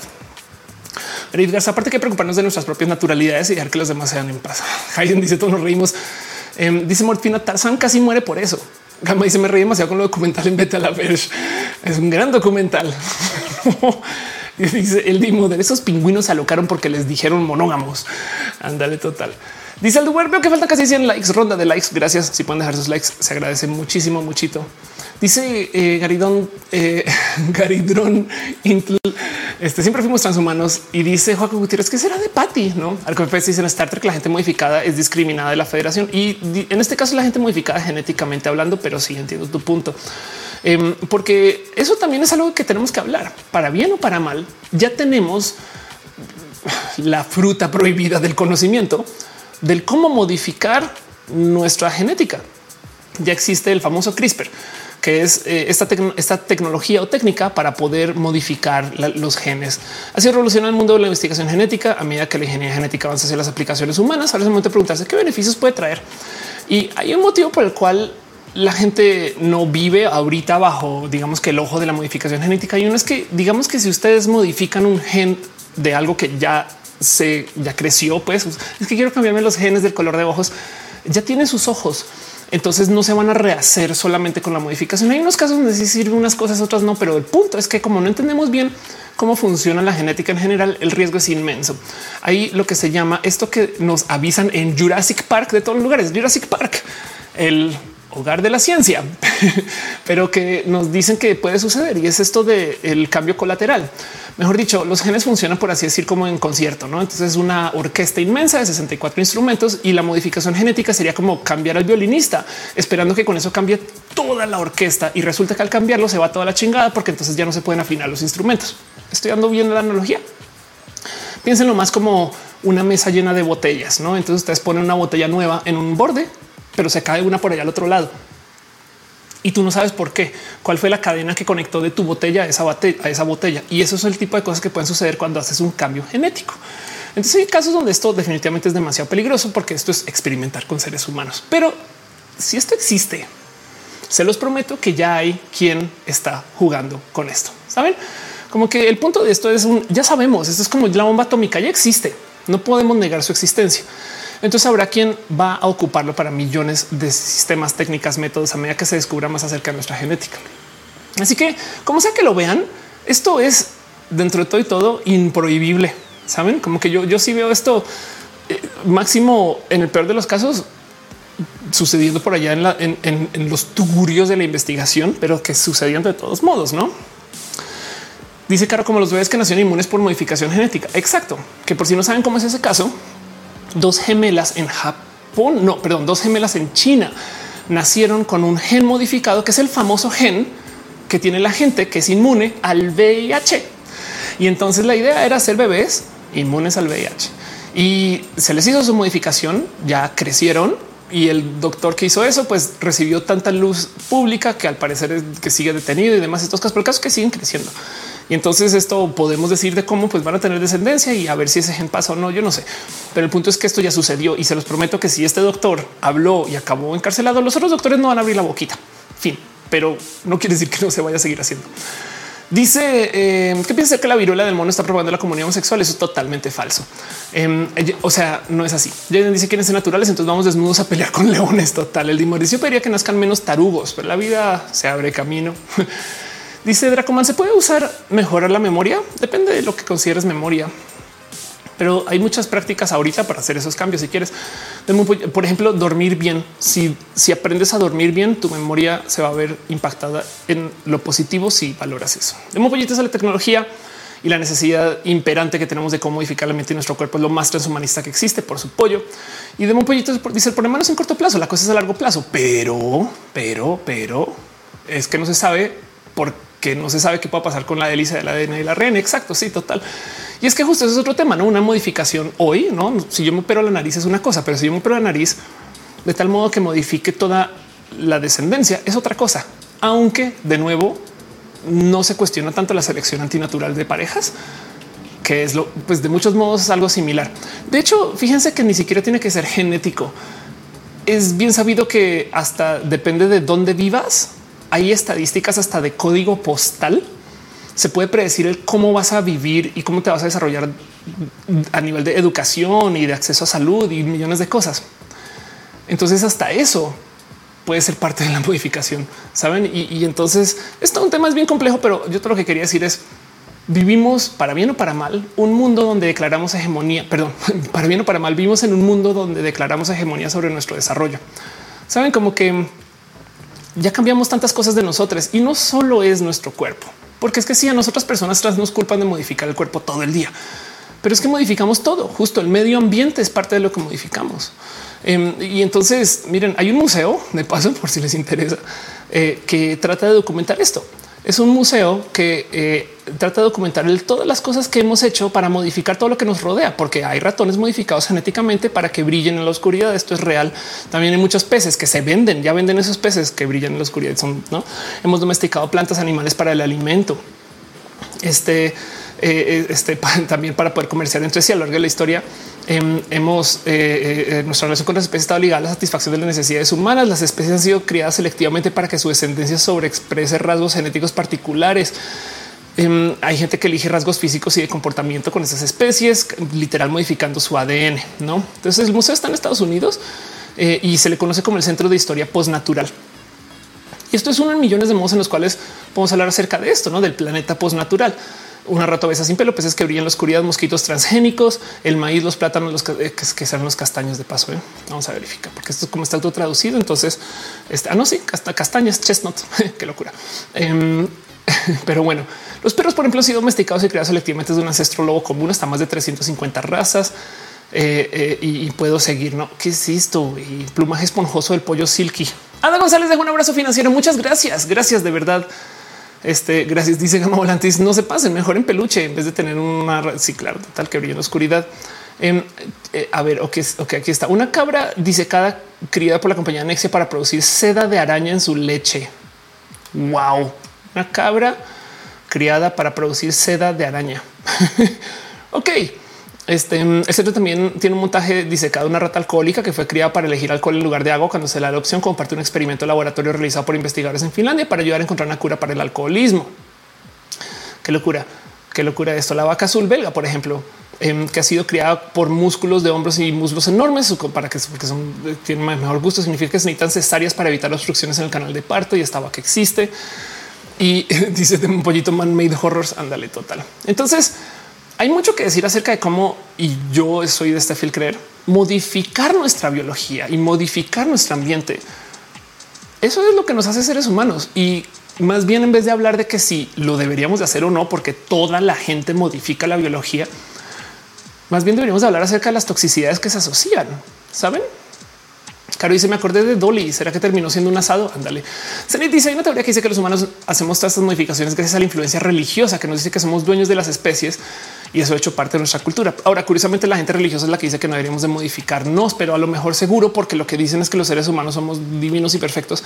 Y yo eso, yo creo que con eso quiero cerrar, porque la otra cosa que se dice a cada rato es de cómo los seres humanos nos deberíamos de aceptar tal y cual somos. Pero quien dice esto es gente que ha tenido brackets, que seguramente se eh, eh, ha cortado el cabello más de una vez en su vida, que em, se tiñe o usa este, uñas postizas o hace cosas que van en contra de la biología también. O por supuesto que usa lentes, no? Porque los lentes también son una modificación que van en contra de la supuesta biología. Pero el punto es que la otra cosa que dicen es que nuestro cuerpo es divino y perfecto. Y yo estoy muy en contra de eso. La neta, si le pidiéramos a un ingeniero o ingeniera que diseñe nuestro cuerpo, yo creo que arreglaría un chingo de cosas. Y de hecho hay gente que lo trata de hacer a cada rato. Eh, no más pensemos en cómo tenemos obstrucciones para poder respirar podríamos mejorar eso porque sabemos mucho más acerca de cómo funcionan los fluidos y cómo podemos aspirar aire diferente a lo que tenemos en la nariz. Y si tenemos dos que se tapan a cada rato, que eh, eh, tienen todo tipo de problemas para cachar enfermedades, todo tipo de cosas, no como que yo creo que si pudiéramos diseñar un ser humano desde ceros, sí, un poco de pues qué locura. Como, como seres humanos podríamos hacer un diseño mucho mejor. Oscar que dice que Víctor he pensado mucho en qué pasaría si modificar unas cabras para que fueran grandotas y gritonas.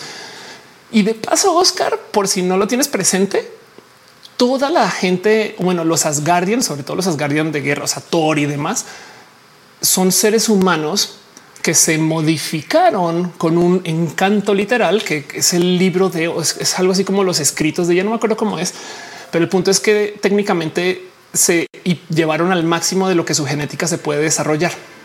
Entonces por eso no saben bien cuánto viven y no entienden bien cómo relacionarse. Hay una discusión de esto en la segunda Thor, donde justo eh, eh, creo que es Loki hablando con, no está hablando con Thor, em, pero está hablando con su papá. Y entonces él le dice, no, o sea, nosotros somos dioses y, se voltea eh, aquí el Odín y le dice, no, somos, somos como cualquiera, no más que asgardianos. Y entonces el pues, quítale unos 5 mil años. Y es como pues sí, pero es que, que sepa usted que nos modificamos nuestro cuerpo, no?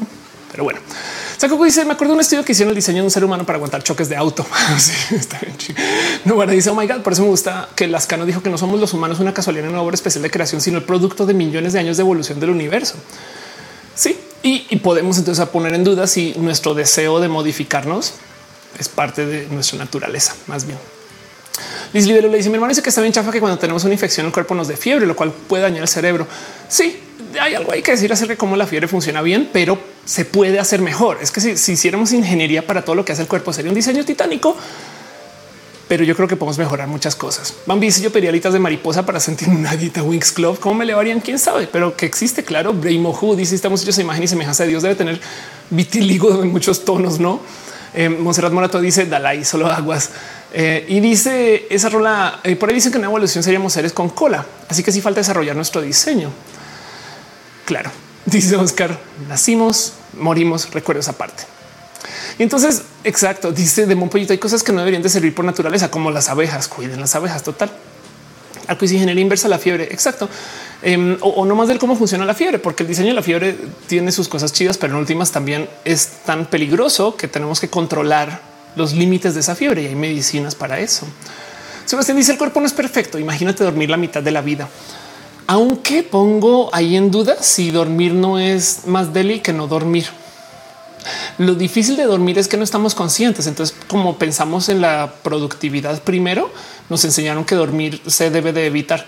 Pero la verdad, del otro lado, si todos los sueños fueran chidos, entonces imagínate pasar la mitad de la vida volando en el espacio sideral. No sé, es como que me parece chido.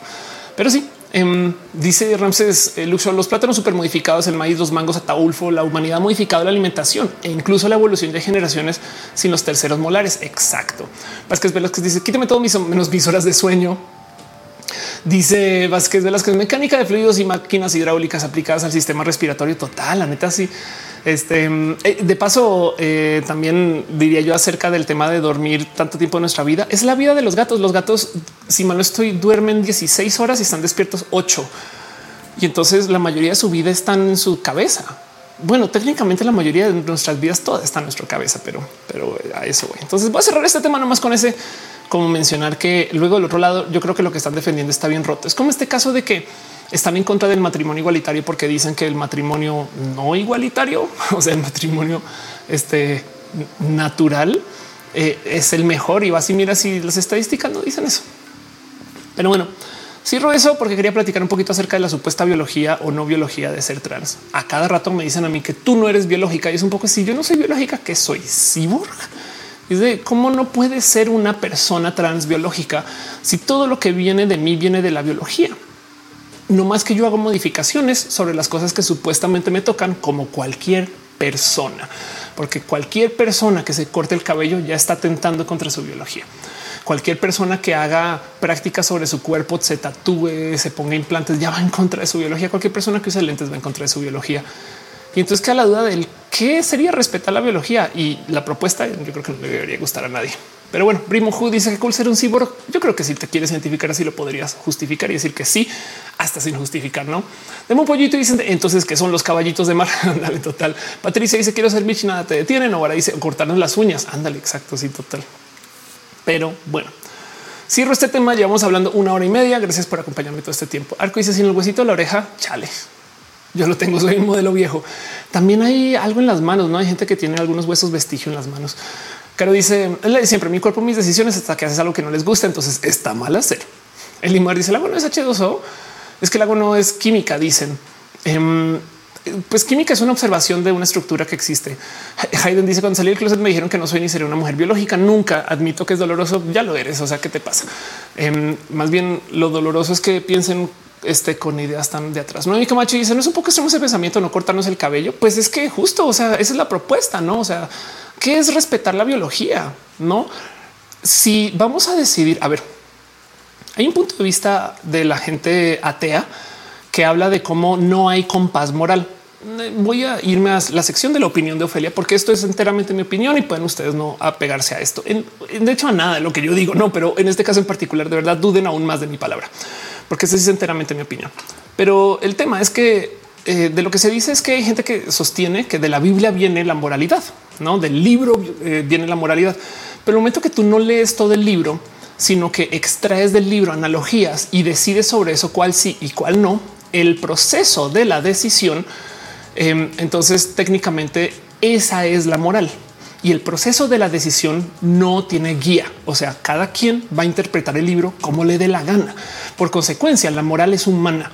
La moral es una decisión propia y cada quien está decidiendo que sí y que no. Si eso aplica para lo que debería de ser de los mandatos de Dios, según porque de nuevo yo también soy este no solo atea, sino que apostate. Em, entonces, pues también bien que podríamos decir que de lo biológico, que sí es biológico y que no es biológico, no? O sea, si hay gente que dice es que cortarse el cabello, eso es biológico y este eh, tomar hormonas, eso no es biológico. Entonces, em, esa decisión ya no viene de la biología técnicamente no, no viene de una regla que dice que es que si es natural y que no es natural. Viene una regla de una persona que dijo artificialmente según que es y que no es. No, entonces a eso voy que sí es un poco extremo. Sí, pero es que esa es la otra propuesta. La otra propuesta es hay que ser 100% biológico según no y es un poco wow, qué locura. Agatha dice: Supongo que el cristianismo solo fue la religión ganadora de la humanidad por la colonización. Y sabes que no, no lo fue. Eh, eh, más bien podríamos argumentar que fueron las religiones abrahamánicas que cubren una bestia mucho más grande que solo el cristianismo. Pero sí, em, este Marx dice hablando de biología, yo tengo una teoría bien loca, es que ser trans podía ser un remanente evolutivo de ancestros peces que como algunas especies podían cambiar de sexo. Más bien em, la existencia tan presente de la gente trans ahorita, yo creo que le habla un poquito más a la decaída de eh, un sinfín de otros procesos que nos tenían en la creencia de que nada de esto podía suceder, porque vas y miras en las vidas pre religión en un sinfín de culturas y siempre ha habido gente de muchos géneros. El tema de que solo hay dos géneros y que nuestra misión en vida es procrear es enteramente, enteramente europea y de la iglesia este, cristiana o católica. Melina, es que pues, mujer sí, sí toma hormonas para curar un padecimiento. Sí, exacto. De hecho, muchas hormonas, o sea, es que a ver, comenzamos por acá. Todos los procesos hormonales se desarrollaron para mujeres cis. ¿Sabes quién toma hormonas? Pero o sea, así de más que nosotras personas trans, las mujeres que están tomando este, eh, anticonceptivos. Los anticonceptivos son hormonas o las mujeres que están en menopausia, que toman procesos hormonales. Todo eso es lo que tomamos nosotros las personas trans. Entonces, en últimas, técnicamente cualquier mujer que tome anticonceptivos va en contra de la biología. Ahora, ojo, que hay gente muy radical que se está posicionando en contra de los anticonceptivos. Pero bueno, el caso. Gama antes pregunta, te dejan su bello like, por favor. Eh, Mauricio dice que sí, eh, perdón, que como la, insulina, Brimo Hu dice el eterno llegó punta de escudo y espada del mundo. Ándale, total. Y pues bueno, Ahora sí cierro el tema y paso la cortina super hiper mega pro. Sigamos hablando de este tema, pero vámonos a lo próximo de este show. Vamos a seguir platicando acerca de cosas que pasaron en la semana y demás. Alan Giovanni dice necesitamos clips de roja para compartir en TikTok. Prometo volver a TikTok. Sí, de hecho, fíjate que para TikTok yo siempre levanto cositas que digo en roja y las guardo. Si alguien quiere levantar clips de roja para ponerlos en TikTok, por favor, nomás arrobenme. Corazón trans y bloqueadores hormonales para curar el cáncer. De ahí viene. O sea, los bloqueadores. Es más, es un problema trans que nuestras medicinas están muy mal medicadas. No más por dejar ahí en dicho, cuando se trata de mujeres trans, lo mejor que podemos hacer es tomar estrógenos solos, pero no se consiguen, excepto en algunas presentaciones que tampoco son las más óptimas. Mucha gente en otros países, por ejemplo, se inyecta valerato de estradiol solito, que aquí no se consigue.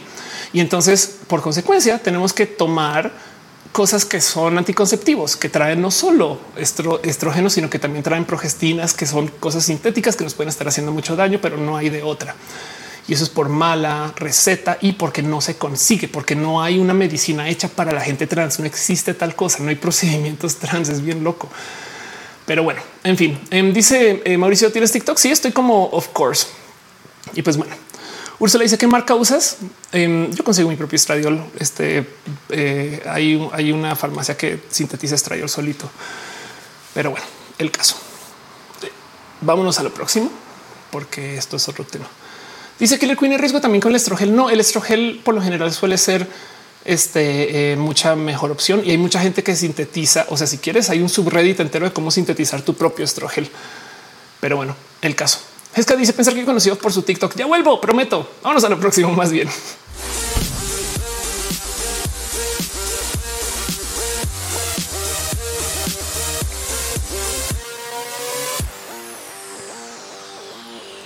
Es todo un tema todo esto. Dice Alondra, ¿qué opinas del estrógeno que se aplica por spray? Estás hablando de este que tiene una boca toda grandota, no? ¿Cómo se llama? Lanceto, lenceto. Creo que ese es el mejor que, o sea, los que son de crema y esos sprays son los mejores que hay porque son estrógenos solos. Es que los que son de que vienen del anticonceptivo son los que tienen problemas. Pero para eso, eh, date una pasadita por las secciones de subreddit de este, de eh, la gente. Hay mucha gente que se automedica por esto y allá puedes discutir mejor. Yo no soy nadie, yo no soy eh, este endocrina, yo no sé este tema, yo soy youtuber, no sigan mi conocimiento con esto. La neta, duden de mí con esto, se trata de temas de salud, vayan con su doc. Pero bueno, a veces pasan cosas entre semana y yo me tomo el tiempo de anotarlo para ustedes. Hago una pequeña lista de cosas que sucedieron y le llamo noticias, aunque no son noticias porque esos son estudios que encuentro en red que bueno mames, qué interesante esto. Y entonces les traigo a ustedes esta sección que se llama abrazos distantes porque estamos vía el YouTube rojo o el YouTube morado o Facebook, el YouTube azul. Son abrazos distantes sin contacto por la salubridad.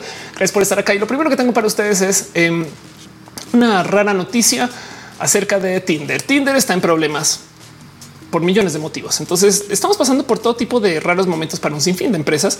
Eh, Tinder acaba de decidir eliminar una moneda virtual que traía y de paso también está perdiendo una cantidad de dinero. Cambió su, a su presidente o bueno, su CEO y en fin, el caso es que eh, hay todo tipo de cosas que están pasando con Tinder en particular, que de paso es la red social de ligue más famosa de todas. Esto también pasa con Grinder y también pasa con Bumble, pasa con todas, pero Tinder en particular, por ejemplo, por si no lo sabían, es una de las redes que más ocupa bots. ¿Por qué? Porque si te mantiene ahí en la red ocupando con cuentas falsas que a veces hablan contigo, son chatbots.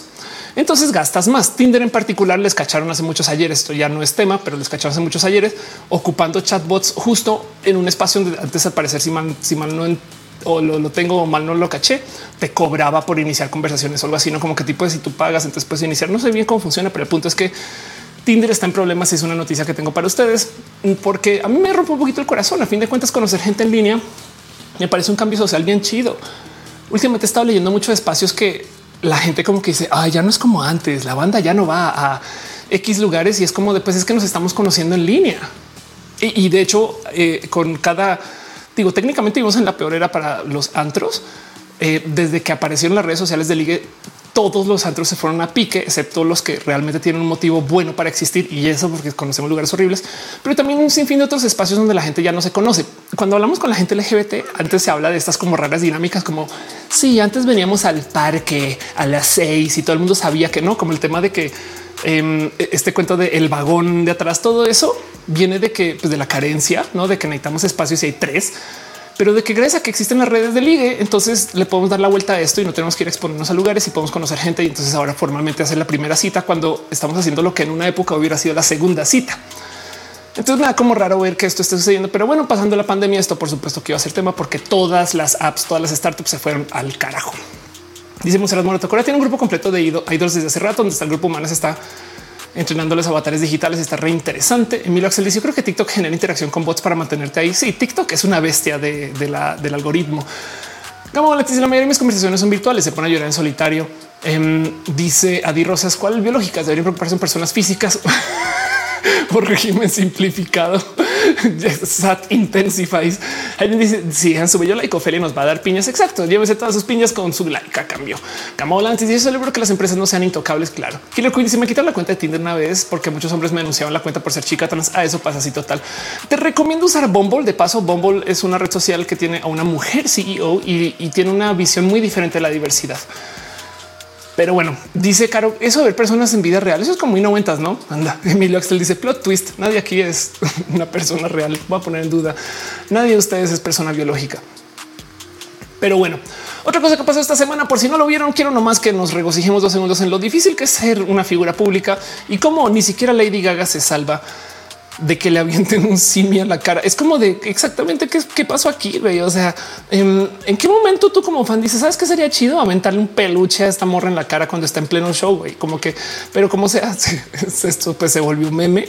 Em, el, el, video se volvió súper, hiper, mega viral y pues ahí les quiero compartir el momento que se hizo viral porque le aventaron un peluche a Lady Gaga. No es como que un poco de qué está pasando. amo, amo este, este tweet. No, no un doctor Simi pegándole a Gaga en la cara. Em, mis respetos, seguir adelante valiéndole gorro. Dice huevito, se la aventaron muy a lo bestia. Así cara es como ver, pero además mis respetos que punk.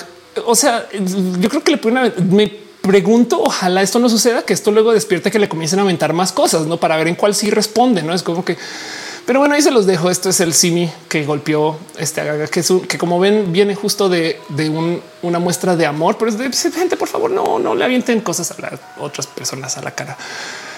Dice más que las que se avientan la mía está bien coqueto. Gamón antes había escuchado que esos de Simis tenían como una buena razón detrás. Ándale, tengo un pollito y se pintaron casas para hacer la cara de un doctor Simi. Creo que fue en el estado de México. Ah, sí, eso pasó. Eso es verdad. Em, este dice Aldubar. Yo soy un bot eh, que solo quiere conocer personas reales. Yo soy un bot que quiere ser humano. Testigo le dice tres abrazos acumulados porque no había visto rojo en tres semanas. Gracias por estar. Y Licosignio dice definición de amor a apaches. Y por favor, no hagan eso. Pero ahí se los comparto una noticia, una cosa que pasó en la semana. No me quiero clavar con esto pero sí quiero admitir que sucedió. Abrazos para ustedes. Otra cosa desde el cajón de la nostalgia. Si ustedes no saben de qué estoy hablando, híjole, Qué lástima por sus infancias. Pero ahí donde lo ven. ¿Se acuerdan de Winamp? It really whips the llama's ass. Winamp acaba de lanzar una nueva versión con un update y me da mucha risa porque el update se llama 5.9 RC1 Build 1999. No sé si esto quiere decir y lo dudo que se han hecho 1998 builds antes, pero es posible. O si era un build que se planeó para lanzar en 99, que también es posible y no más hasta ahorita lo cerraron. Pero el punto es que luego de una década acaba de recibir una actualización, lo cual me llena de risa. Todas las, todos los comentarios alrededor de Winamp han sido de la mera y pura nostalgia o que como que yo pensé que iba gente, yo, yo le rasqué. O sea, no saben cuánto puse un por qué están haciendo una actualización de un software que ya nadie usa, no? Y todo el mundo se puso a hablar que de los plugins que usaba y el skin que tenía y da un poco de qué está pasando aquí. Pero sí, ahí como lo ven, Winamp se actualiza nuevamente, se, actualizó nuevamente, lo cual quiere decir que todavía funciona. Y yo creo que más bien lo pongo aquí para platicar un poco acerca de cómo han cambiado las cosas, porque para ustedes que no saben cómo funcionaba Winamp antes, Tú tenías que buscar tu propia música. Yo vi gente genuinamente preguntando esto en foros. O sea, ¿cómo?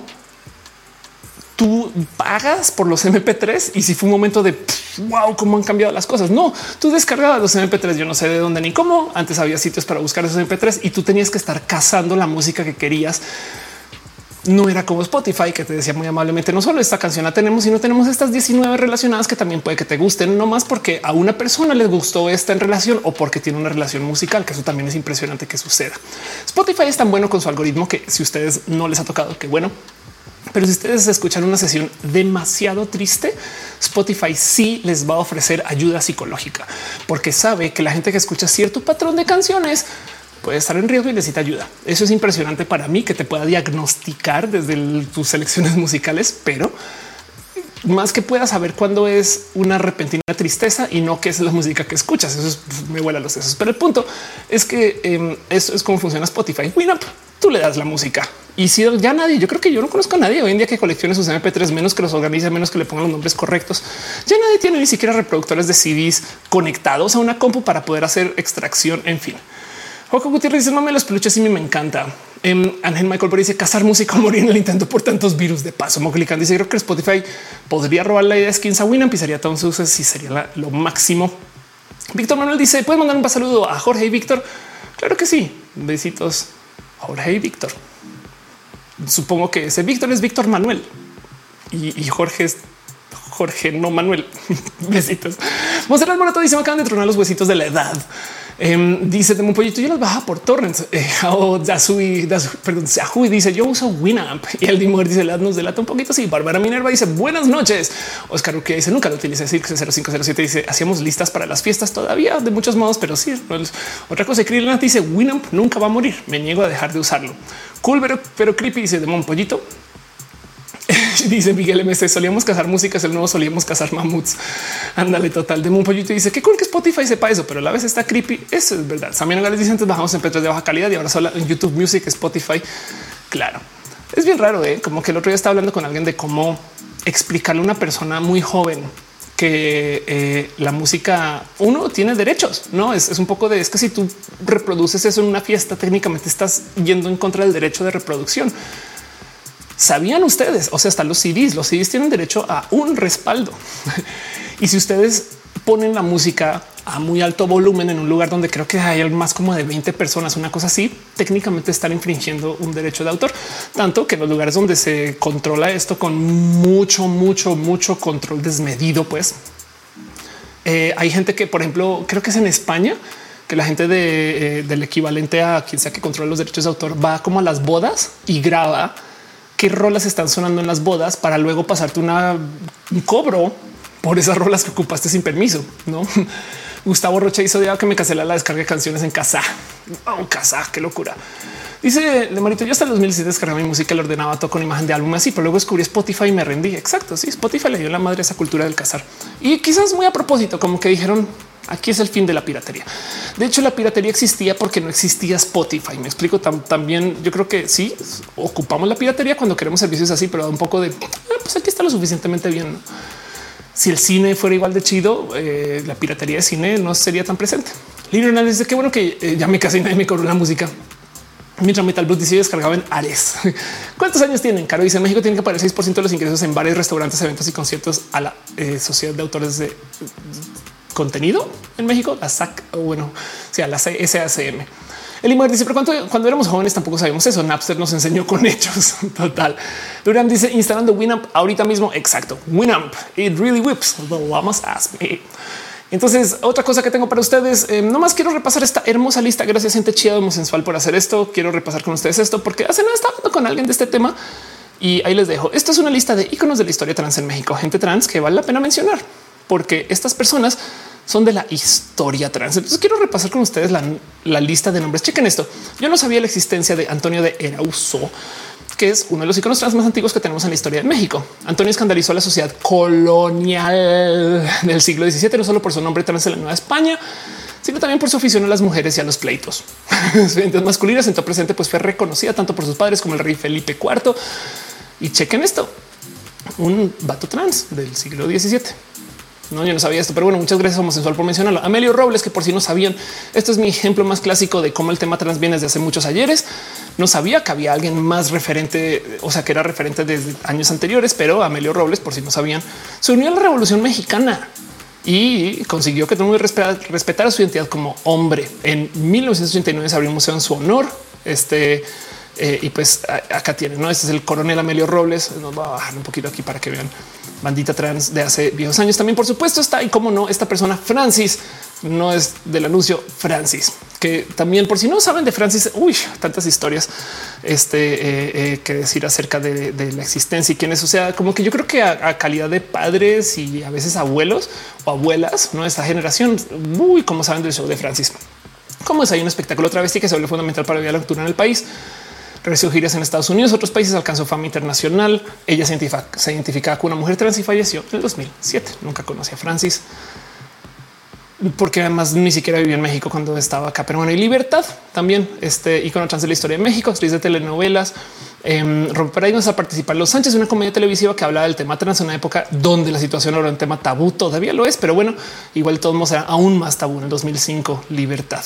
Y pues por supuesto Samantha Flores, cómo no hablar de Samantha y de Kenia Cuevas también estas chingonas de la vida actual, quienes aquí están. Entonces mucho que hablar acerca de Kenny y Samantha, que si no conocen, denle follow porque estas dos pues, viven y hay mucho que escucharles. Pero les dejo, quería repasar esta lista porque primero que todo, nunca en mi vida había visto una foto de Francis. Entonces gracias Homosensual por hacer esta lista y se las comparto. Primo Ju dice de Colombia solo me suena la Isa y tú. Wow, qué locura. Sería chido que otras personas trans hay en sus países o en nuestros países, no aparte de México. O sea, creo que dice tú un software llamado MP3 Rocket, pero empezó a fallar. Emilio Axel dice: Me tocó actuar en teatro a libertad en la secundaria. No mames. Joaquín dice: Hablamos del anuncio de RuPaul's Drag Race México. No sé cuál es ese anuncio. No sé si nos quieres contar en el chat. Hígado de pato dice: Buenísimos los videos de Drunk History. Em, dice Silvia Siu, incluso uno como artista en concierto de pagar ese porcentaje a la SACB para que luego lo repartan los autores. Una vuelta muy burocrática. Ándale. Lili es suficiente como para haber usado casa y Ares en mi adolescencia. Arnulfo dice, pero tú tumba dos segundos de música con derechos de autor. Sí, de hecho, eh, YouTube no solo, o sea, Content ID de YouTube no solo escanea la música por la música, sino que escanea la música por la melodía. O sea, si tú tarareas una canción, YouTube todavía puede pensar, ah, esa es la melodía de tal canción que está cubierta por el sistema de derechos de autor y todavía te puede tumbar el video, aunque ni siquiera sea que le diste play a una rola. Así funciona. Lo impresionante es que funcione tan así. ¿eh? O sea, cuántos videos se suben a YouTube al segundo es un chingo y que a todos los escaneé me rebasa. Pero así los robots, no? Primo Who dice México me cabe el capítulo de Ana Bolera, incluso sale Manuna. Wow.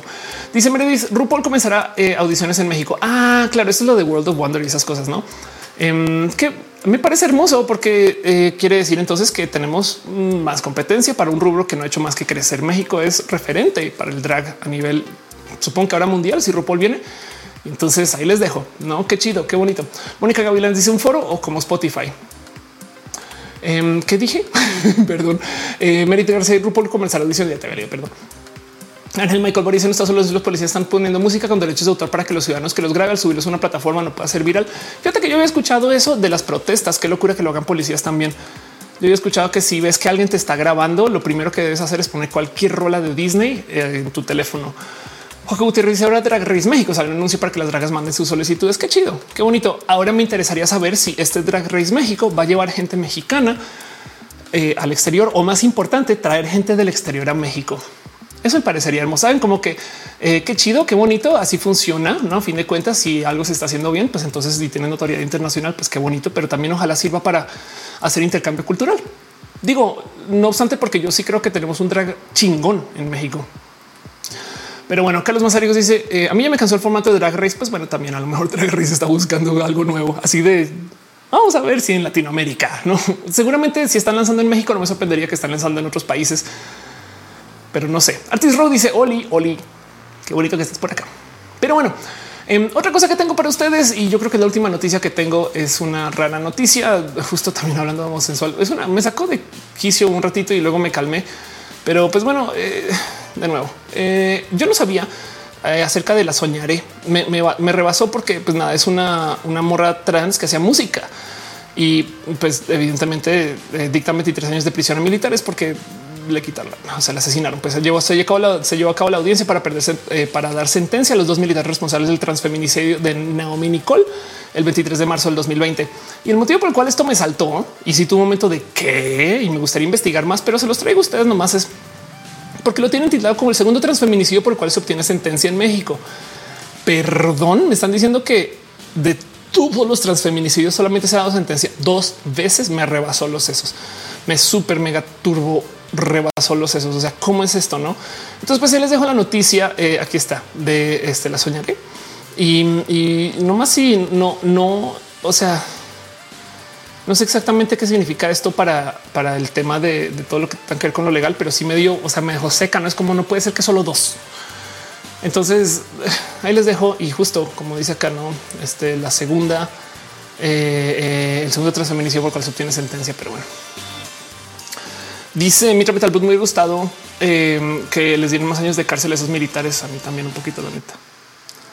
Pero bueno, en fin.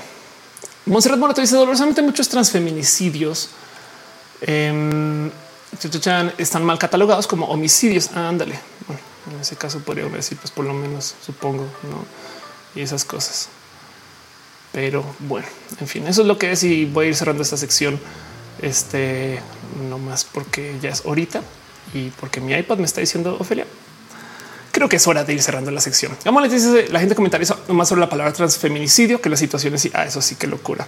Sí, eso también lo vi que la gente se colgó con él, pero ¿por qué transfeminicidio y no de lo que pasó? No, pero bueno, en fin. Zenit dice las mujeres trans un rigen con la ley, pero la misma ley que nos impone nos protege. Y si eso es en México, en Colombia estamos peor. Ándale, total. ¿Qué pasó con mi música? Voy a ajustarla aquí. Turi, turi, listos. Mi pobre consolita ya está viejita, pobrecita. Tiene contactos falsos. Pero bueno, en fin, eh, eso está. Va a pasar la pleca super hiper mega turbo mega profesional porque soy una persona super mega hiper turbo mega profesional.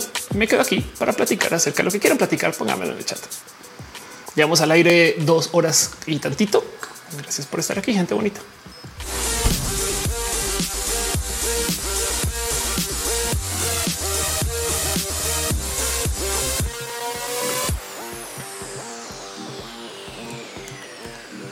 Pregunta en el chat el Dimoder, ¿a qué hora cenas si nosotros cenamos oyéndote? Es muy fácil. Este show se graba a las 3 de la tarde y yo ceno cuando el show se está transmitiendo.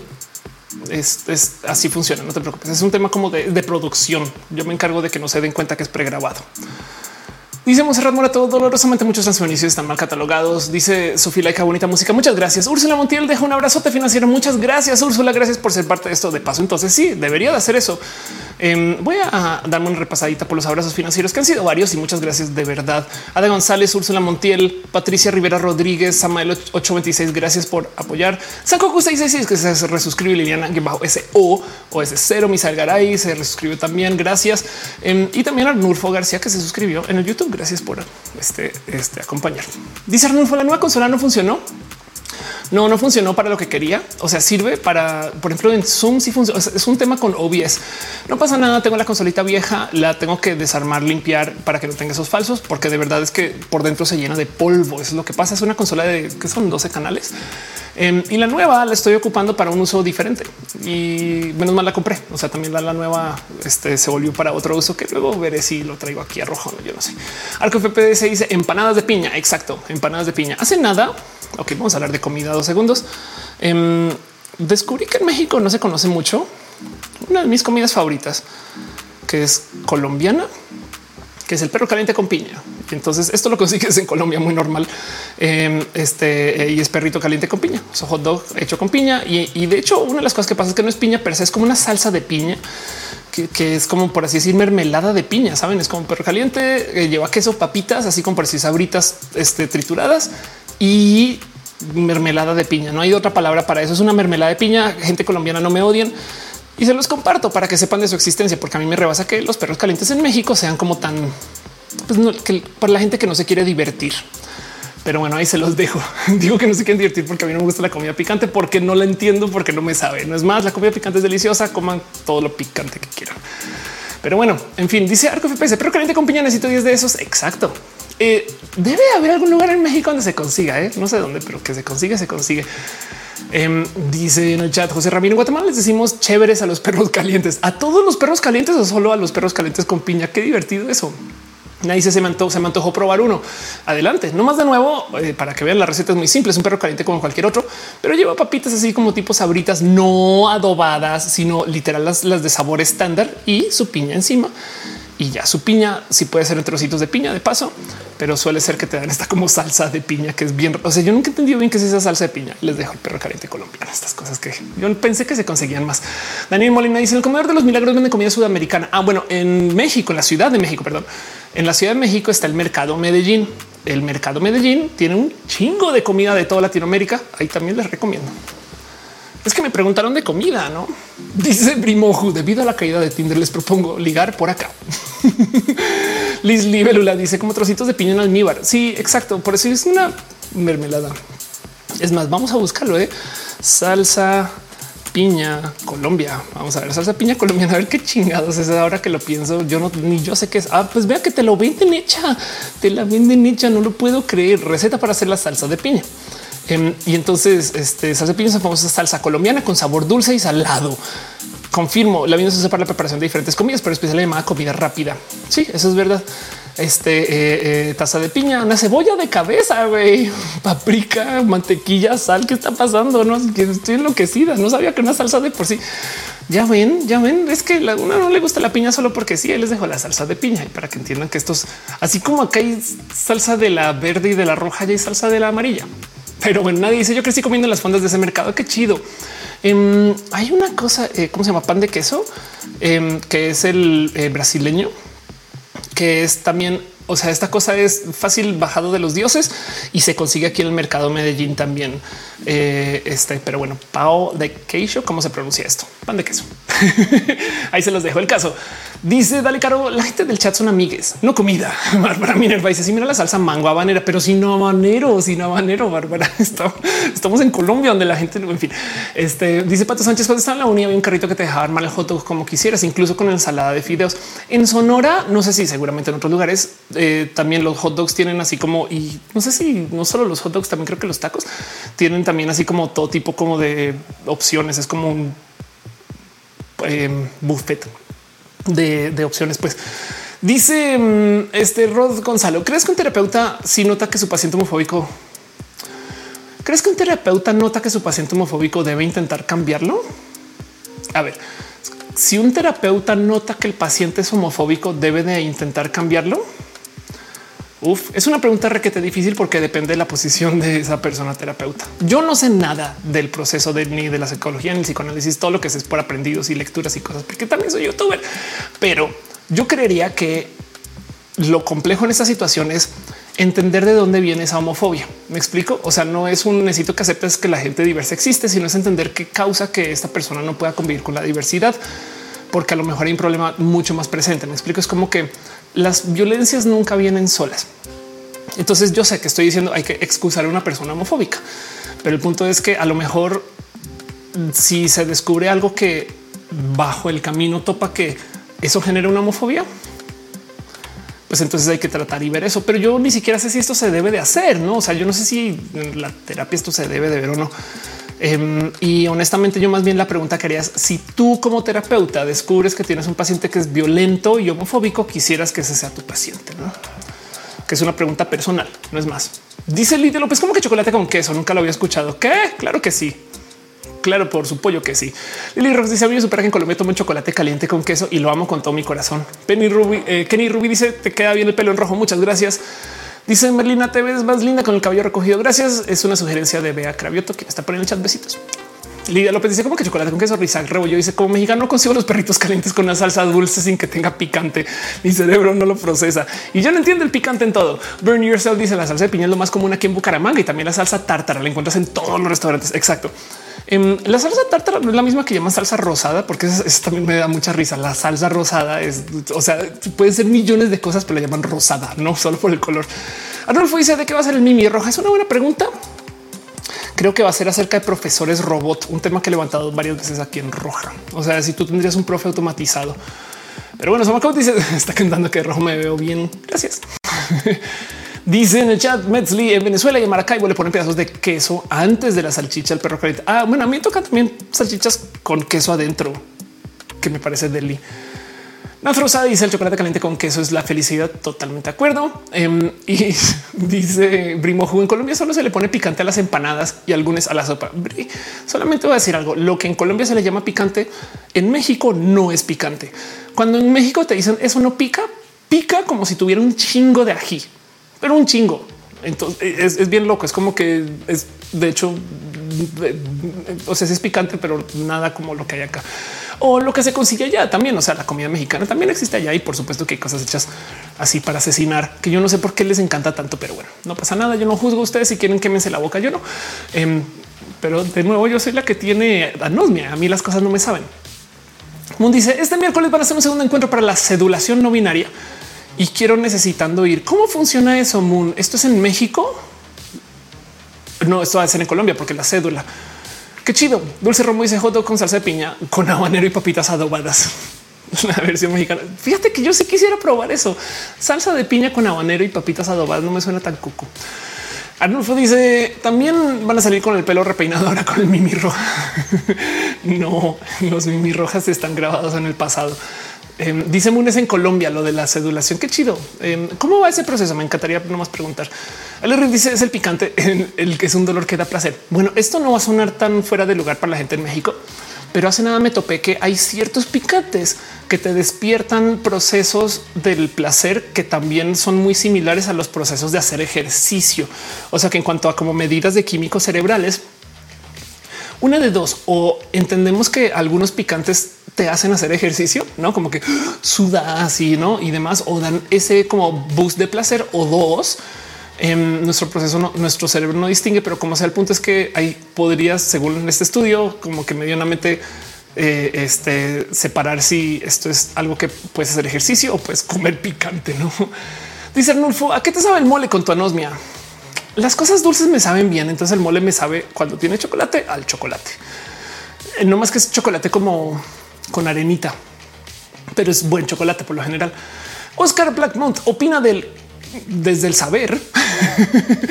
Muchas gracias. Y dice en psicología lo que define que algo es trastorno es si afecta el funcionamiento familiar, social, laboral. Qué chido, qué bonito que se ve así.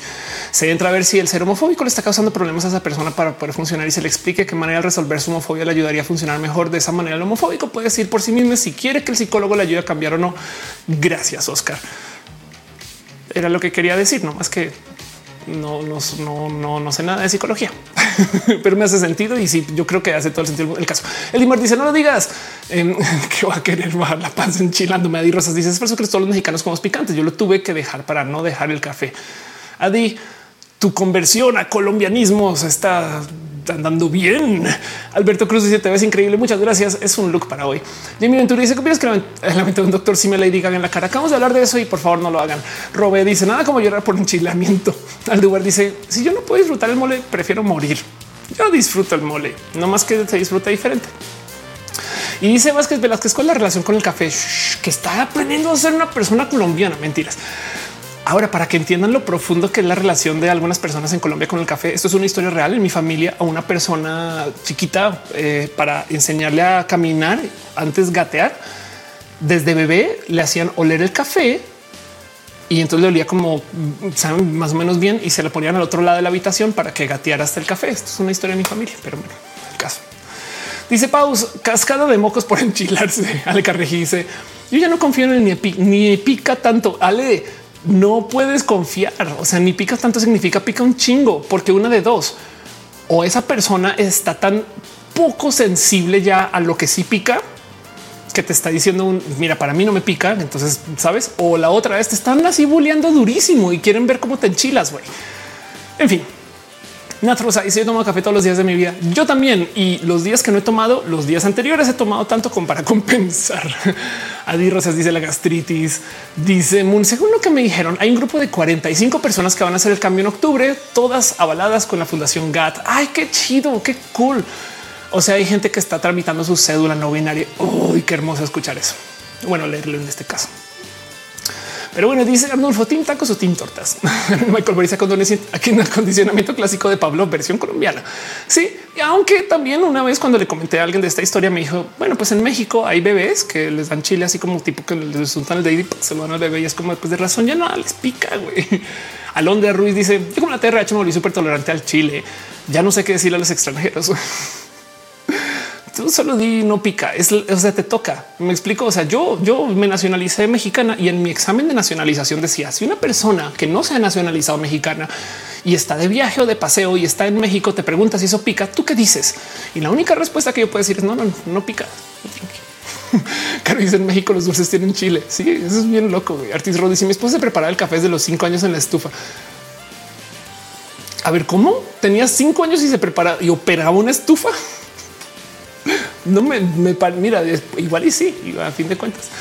Eh, dice este en el chat, eh, Denise, acá no le temas al éxito. El Dimuer dice ya no le sentimos el picante, eso es cierto. Y dice Paus, los gringos enchilan con salsa valentina. Yo también, pero la salsa valentina, pues la diversidad es diversa, hay que permitirla. Lo único que tengo que decir de ese tema. Nada, dice quiero ir a México a enchilarme. Muy bien. De paso, eh, yo voy a ir a Colombia la próxima semana. Todavía no tengo mis días asegurados. Voy a estar tuiteando el tema. Voy a estar en Bogotá. voy a un evento que va a ser los primeros días de la semana y más hacia el fin de semana, puede que esté más libre, pero démosle chance a que lo hablemos en redes. O sea, va a estar tuiteando de ya llegue esas cosas y ahí coordinamos. Hoy no, no sé nada de nada, no sé dónde me va a quedar, no sé qué tengo que hacer, no sé dónde voy a estar, no sé cuáles son mis responsabilidades y qué días tengo libres, pero voy a estar ahí un rato. Me muero por ir a visitar la tierrica, diría un amigo. La Rosa dice: Yo quiero ese evento. Em, este eh, luego que tenga más información, aviso es que como todavía está en contratación. Arnulfo dice la salsa valentina no pica nada, es el vinagre. El dimos dice la etiqueta sobre las salsas, una para botana, no se usan para comida seria. Em, dice en el chat Pato Sánchez, ya no sé qué salsa valentina.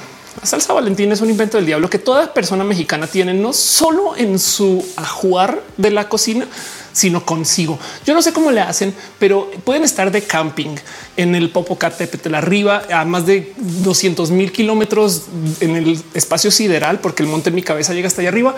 Y por algún motivo, cuando van a preparar su cenita de la noche, sale una salsa valentina. Yo no sé, es, yo creo que a lo mejor tiene un, un viaje cósmico que de donde guardan las cosas en su bolso, entra hasta la cocina y ahí hay una salsa valentina. Yo no sé cómo le hacen, pero siempre la gente mexicana logra tener una salsa valentina cerca para absolutamente todo. Y como dice acá, salsa picante valentina. Vamos a ver si por qué es tan dañina la salsa valentina. Es la primera pregunta en Google. Güey, debido al ácido acético del vinagre y el sodio, si te consume en exceso, es posible que esa salsa contribuya a daños al organismo. Ya ven cuando les digo que en México les encanta comer comida que hace daño. Güey, Lidia Hernández dice es verdad, es verdad. Sí, exacto. Si ustedes pueden estar acampando en el lugar más recóndito del mundo y alguien tiene salsa valentina, yo no sé cómo le hacen. Usuarios dice, ¿verdad que está mal decirles personas trans? ¿Quién dijo? No lleva mucho orgullo. Dime persona trans o dime mujer trans si quieres. Habrá que preguntarle cómo se define la persona. ¿Estás de acuerdo? Hay quien no le gusta la etiqueta trans, pero también parece chiste. Hay quien no le gusta que le digan mexicano o mexicana. Entonces, sí, en eso hay que preguntar cómo se define cada quien, cómo se define cada quien. Pero, por ejemplo, yo, Ophelia, yo soy la más feliz en una persona trans. Ahora, ¿quién no? Porque pues así funciona. Cada quien decide cómo quiere, pero no está generalmente mal. Me explico, es simplemente es un caso por caso. Carlos Masario, estoy preguntando un psiquiatra me dice que en terapia se llama timing. Si el paciente no va a consulta por otro tema que la queja en el monto, no se toma porque el paciente no lo registra y se ofende. ¿Qué? Amo la palabra y se ofende. Robe dice aparte algo pasa cuando compras una Valentina que dura una vida. Ah, esa es otra. Sí, según lo que me han dicho, las Valentinas no nunca caducan, nunca. Dice Lidia Hernández, la es la salvación cuando no hay salsa macha, habanero, chile toreado. y dice Aldubar, la salsa Valentina es veneno. Y dice Arnulfo, yo soy gay y soy feliz siendo gay. Exacto. Y yo también, no más que lesbiana. El Limuer dice la salsa ayuda a que el humor del mexicano funcione. Sí, la neta, sí, la neta, neta, sí. Se le dice, por favor, ven a Medellín, te pago el pasaje. Tengo que poner mis metas conocerte. Sabes que tengo ganas de hacer gira, gira, no? Yolanda Herrera dice Valentina destronó la búfalo. Madre mía, salsa búfalo. Eso es verdad. Eso es otra salsa. Yo lo que recuerdo es salsa búfalo. No eran fan de Nercor. La gente de salsa búfalo muy chidas en Twitter. No sé quién lleva esa cuenta, pero gracias por escribir. Este, eh, ¿quién fabrica la salsa búfalo? Salsa clásica búfalo. Herdez. Ok, órale. Pero bueno, y hay salsa búfalo, búfalo casera. Ahí les dejo temas de comida. Pero bueno, el bote de tajín. Ah, sí, el bote de tajín también. Eso es, eso es real. Em, a ver, para que entiendan, em, en Colombia se come maíz, pero así es como se prepara el maíz en Colombia. Se llama mazorca y es asada y ya. O sea, esto ya es un lujazo. O sea, que lleve algo encima. Me explico que tenga perejil. Esto ya es güey, esta ya está ya. O sea, no mames, para qué la decoran tanto? No. Mientras tanto, este el vamos a buscar elote mexicano. El elote está hundido en todo tipo de productos extra. Güey. O sea, es que nomás cuando yo lo que le digo a la gente es que la comida colombiana es como cuando tienes un software en versión licencia libre versus cuando ya pagas la licencia y trae millones de cosas que nunca vas a ocupar y en esencia lo usas más o menos igual así. Nada en contra de la comida colombiana es deliciosa, no más que es como que la versión freemium de todo lo de la cantidad de locuras que hacen. Es que en México son tan atascados con tantas cosas que dices no es suficiente que te den el elote así solo, solo. En Colombia lo ponen así y si acaso, si acaso, capaz y le ponen un poquito de mantequilla y un poquito de sal, pero o sea, y ya, ya así tal cual en vez de bueno, en fin, y de paso, para quien está viendo esto y no es de Colombia, todo esto pica, pica y, te mueres y te asesinas y te gusta por algún motivo, porque somos personas masoquistas. Dice Ale Carré y siempre la pregunta con chile del que pica o del que no pica y el que no pica, pica. Dice Federico Bli en México el maíz es nuestro traje Chanel multiusos. El limo dice nunca es suficiente. De pollito dice negocio millonario. De paso de las prácticas mexicanas de la comida, la que más me asombra es o sea, porque por si el elote es vamos a untarlo y así sale el tarro de mayonesa. No es como que parece chiste y pásale cucharadas a la mayonesa, no?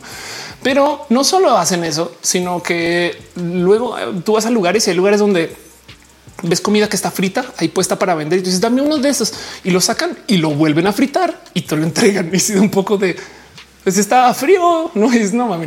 Nadie dice viendo roja mientras tenemos dos botellas de sal cholula y una de tajina en nuestra mesita de la sala. Exacto. Soft Crow Milk dice una semana mi papá me regaló un pote de kilo de Miguelito y chamoy a la mitad. de un pollito dice luego limón, también quesito. Así ah, exacto. Para rematar a todo esto le ponen limón, como podemos ver aquí en nuestra bella foto. Dice luego que son polvo, chile, polvo, salsa, por último cacahuates. Es que todo es como de no es suficiente como está. Saben? Ahí de dice que ganas de un elote con tostitos. Ya ven, Monserrat Morato dice: Yo estoy traumada en la Ciudad de México con una torta de tamal frío. Ahí sí se me hace bicho bola en la panza. Hace nada con Bea descubrimos de esta, la existencia de esto. A ver si lo encuentro. Em, esto, esto es en Guadalajara, em, pero resulta que al parecer esto fue mencionado en Netflix y entonces eh, aquí está. Resulta que en Guadalajara venden tortas ahogadas mutantes. Entonces son tortas ahogadas con la idea o la imagen de las tortugas ninja. Eh, eh, aquí está. Actualmente hay dos tortas favoritas. La Rafael, que es la antifaz, ojo, es ahogada en mitad salsa roja tradicional calentita. La segunda favorita es Leonardo, que como la tortuga del antifaz azul, la han hecho con un tipo de camarón que se llama azul y es la torta más vistosa. Ahí les dejo tortas ahogadas mutantes. Vamos a ver si lo encuentro por lugar tortas ahogadas mutantes. Pero bueno, esto, esto no más porque también eh, eh, sabemos que aquí están, son, son literal tortas ahogadas hechas a, luz de las tortugas ninja. Ahí les dejo. Pero bueno, en fin. La comida mexicana. Dice Aaron Mata suficiente, jamás es suficiente. Exacto. Una gran filosofía mexicana de la vida. Mitra Metal Blue dice que hay de los dorilocos. Exacto. Los dorilocos. El limo de México. Aquí vamos el chile y el limón. René dice me tengo que ir un abrazo. Gracias por estar acá. Me dice tamarindo con chile. Da un pollito. Dice que es más importante para la cultura mexicana, chile o limón para pensar. Anulfo dice eso que el elote es granoso es el centro del país. Lo conocemos como esquites. Al norte le dicen elote en vaso. Hay millones de nombres para eso. Sí, Max dice gastronomía mexicana, limón bañado en limón con salsa de limón y un poquito de salsa valentina. ya estamos. Monserrat Morato dice las tortas ahogadas según esto se comen en bolsa. Yo no puedo entender eso tampoco. Yo, tampoco, eh, la verdad. Las tortas ahogadas son toda una tradición compleja. Pero bueno, Lily Rox dice la chela llena de limón y salsa. Yo de hecho traigo un chiste de que si existe un recipiente que retenga líquidos, sea el que sea. Si existe un recipiente, es más, no tiene que retener líquido permanentemente, lo puede retener temporalmente. Entonces, por consecuencia, existe recipiente chela Saben? O sea, como que si, si existe, existe un frasco de Erlenmeyer, se los juro que alguien ha hecho Erlenmeyer chela. Se los prometo, se los, o sea, denlo por hecho. Esto, esto ha sucedido en alguna escuela por allá, como la licuachela, dice de buen pollito. Exacto. Ustedes nombran el, o sea, hay rotochela, saben? En fin, eso también pasa en México. Es muy divertido. Y si pican las piezas 100, dice Arnulfo. Marfin Jay dice el chile, le ponemos chile. Está el chile relleno de chile en nogada. Arturo dice las originales en México sobre la tasa de escorbuto en la población es mínima. No, se me cruzan los mensajes. Dice Nadia, seguro en México nuestra tasa de escorbuto en la población es mínima por la cantidad de limón que comemos. Ándale, total. Arturo dice los originales son los tostilocos y nacieron en Tijuana. Órales, qué locura. No nació en Tijuana también. ¿Fueron los nachos? Corrígeme si estoy mal. Federico le dice en México pides un cómodo en el hospital y viene escarchado con chile. Exacto. No voy a negar ese rumor. Eso sí sucede. O sea, sucede. Sí, exacto. Y tu ejemplo. En fin. Pero bueno, no quería hablar de la comida y pero vamos hablando de comida. Sígame tirando cositas para platicar. Llevamos al aire dos horas y media. Ceni dice arepa de queso en Medellín. Epa, la arepa. Exacto. Las arepas de queso. De paso, eh, por si no las ubican, salen en este en encanto. Y la verdad, verdad es que sí, también admito, me hacen falta. Entonces son este arepas y esto, esto es, eh, eso es como parece una gordita, no más que llevan queso adentro. Y la verdad es que sí puedo decir estas cosas me hacen mucha falta. Son, son delis. Em, no sé decir exactamente si es una gordita, pero es una suerte de pan en particular para arepa. Digo, Así es como sale en encanto. Y ahí, de hecho, si mal no estoy, eh, una versión venezolana, porque de paso esto es gran colombiano, que para la gente que no sabe, Gran Colombia era un gran país que no existe, pero que en esencia era la unión de varios otros países. Aquí está la gran Colombia que tiene Venezuela, Colombia, Ecuador y Panamá. Gracias a los gringos no existe Panamá, Ecuador y Venezuela se fueron de paseo y de hecho también por eso hay banderas compartidas, sobre todo en estos dos casos. Y entonces, bueno, los tres, pues, em, pero el punto es que por consecuencia, entonces hay cosas que se dicen que son colombianas cuando realmente eran gran colombinas. Díganle a una persona venezolana, la arepa es de allá, de cuando era la gran Colombia. Entonces, pues, ahora es de Venezuela, ahora es de Venezuela. Pero como sea, de todos modos, este, esto también, uff, sí me hace falta. Sí me tenté con verlas. ¿eh? Carlos Masario dice, entonces para no ofender voy a decir arepas. o puedes decir arepas este, eh, eh, venezolanas, colombianas, como sea. Lirio dice que hambre me está dando. Vayan a comer algo, vayan a comer algo y póngale salsa de piña. Bebito dice las arepas saben riquísimas. En Walmart venden harina pan. Jamás Volante dice en Veracruz en la Ciudad de México y es gordita y son antojitos distintos. Órales. No sabía. Dice Rafaela, ¿qué diferencia entre las pupusas y las arepas? Una buena pregunta. Eh, a ver, vamos a ver, a ver si, si Google sabe pupusas versus arepas. Seguramente aquí está la. Hay una discusión aquí. Tomen esto con una kilotonelada de sal, pero las pupusas son muy parecidas a las arepas más planas de maíz o arroz, pero más gruesas que las tortillas o que las arepas se sirven rellenas con queso, chicharrón o frutas, frutas, frutas. Pero también puede prepararse revueltas con queso. La verdad es que saben que acabo de recordar que yo probé unas pupusas hace muchos ayeres y sí son deli. Pero bueno, Moon dice Walmart vende internacional para conseguir harina de arepas.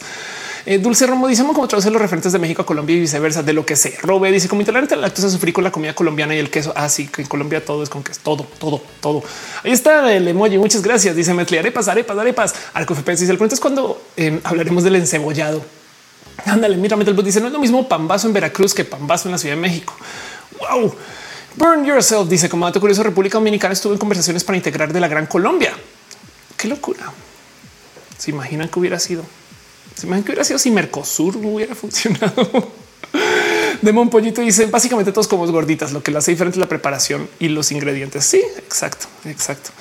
Em, de paso, miren, les voy a decir algo que no se les, olvide que también somos eh, países hijos eh, de la colonización. Les voy a mostrar algo que puede que les eh, que no, no sé si ubican. Les voy mostrar el baile sanjuanero es el baile sanjuanero huilense. Y díganme si esto no les recuerda al baile de este, alguna de sus ciudades, no? O sea, díganme si esto no les suena como ah, mira, esto se hace en mi país, en mi ciudad. Eh, gente de Veracruz, ya les veo. Em, vamos a buscar más baile sanjuanero por dar una idea, no? Porque bien que podemos, o sea, es como que es como que a veces eh, eh, un poco de qué locura que vivimos en países tan lejanos y que a la par tenemos estas costumbres ¿no? muy similares que dices un poco de cómo llegamos aquí. no, y pues esto se llama la colonización. Em, hoy justo eh, el tema de la papayera. Para muchas personas esto le puede sonar a música norteña de millones de modos, porque esto es banda a banda. Creo que esto sí lo puedo poner sin riesgos de derechos de autor. Vamos a ver si no es que no, no me quiero arriesgar mucho.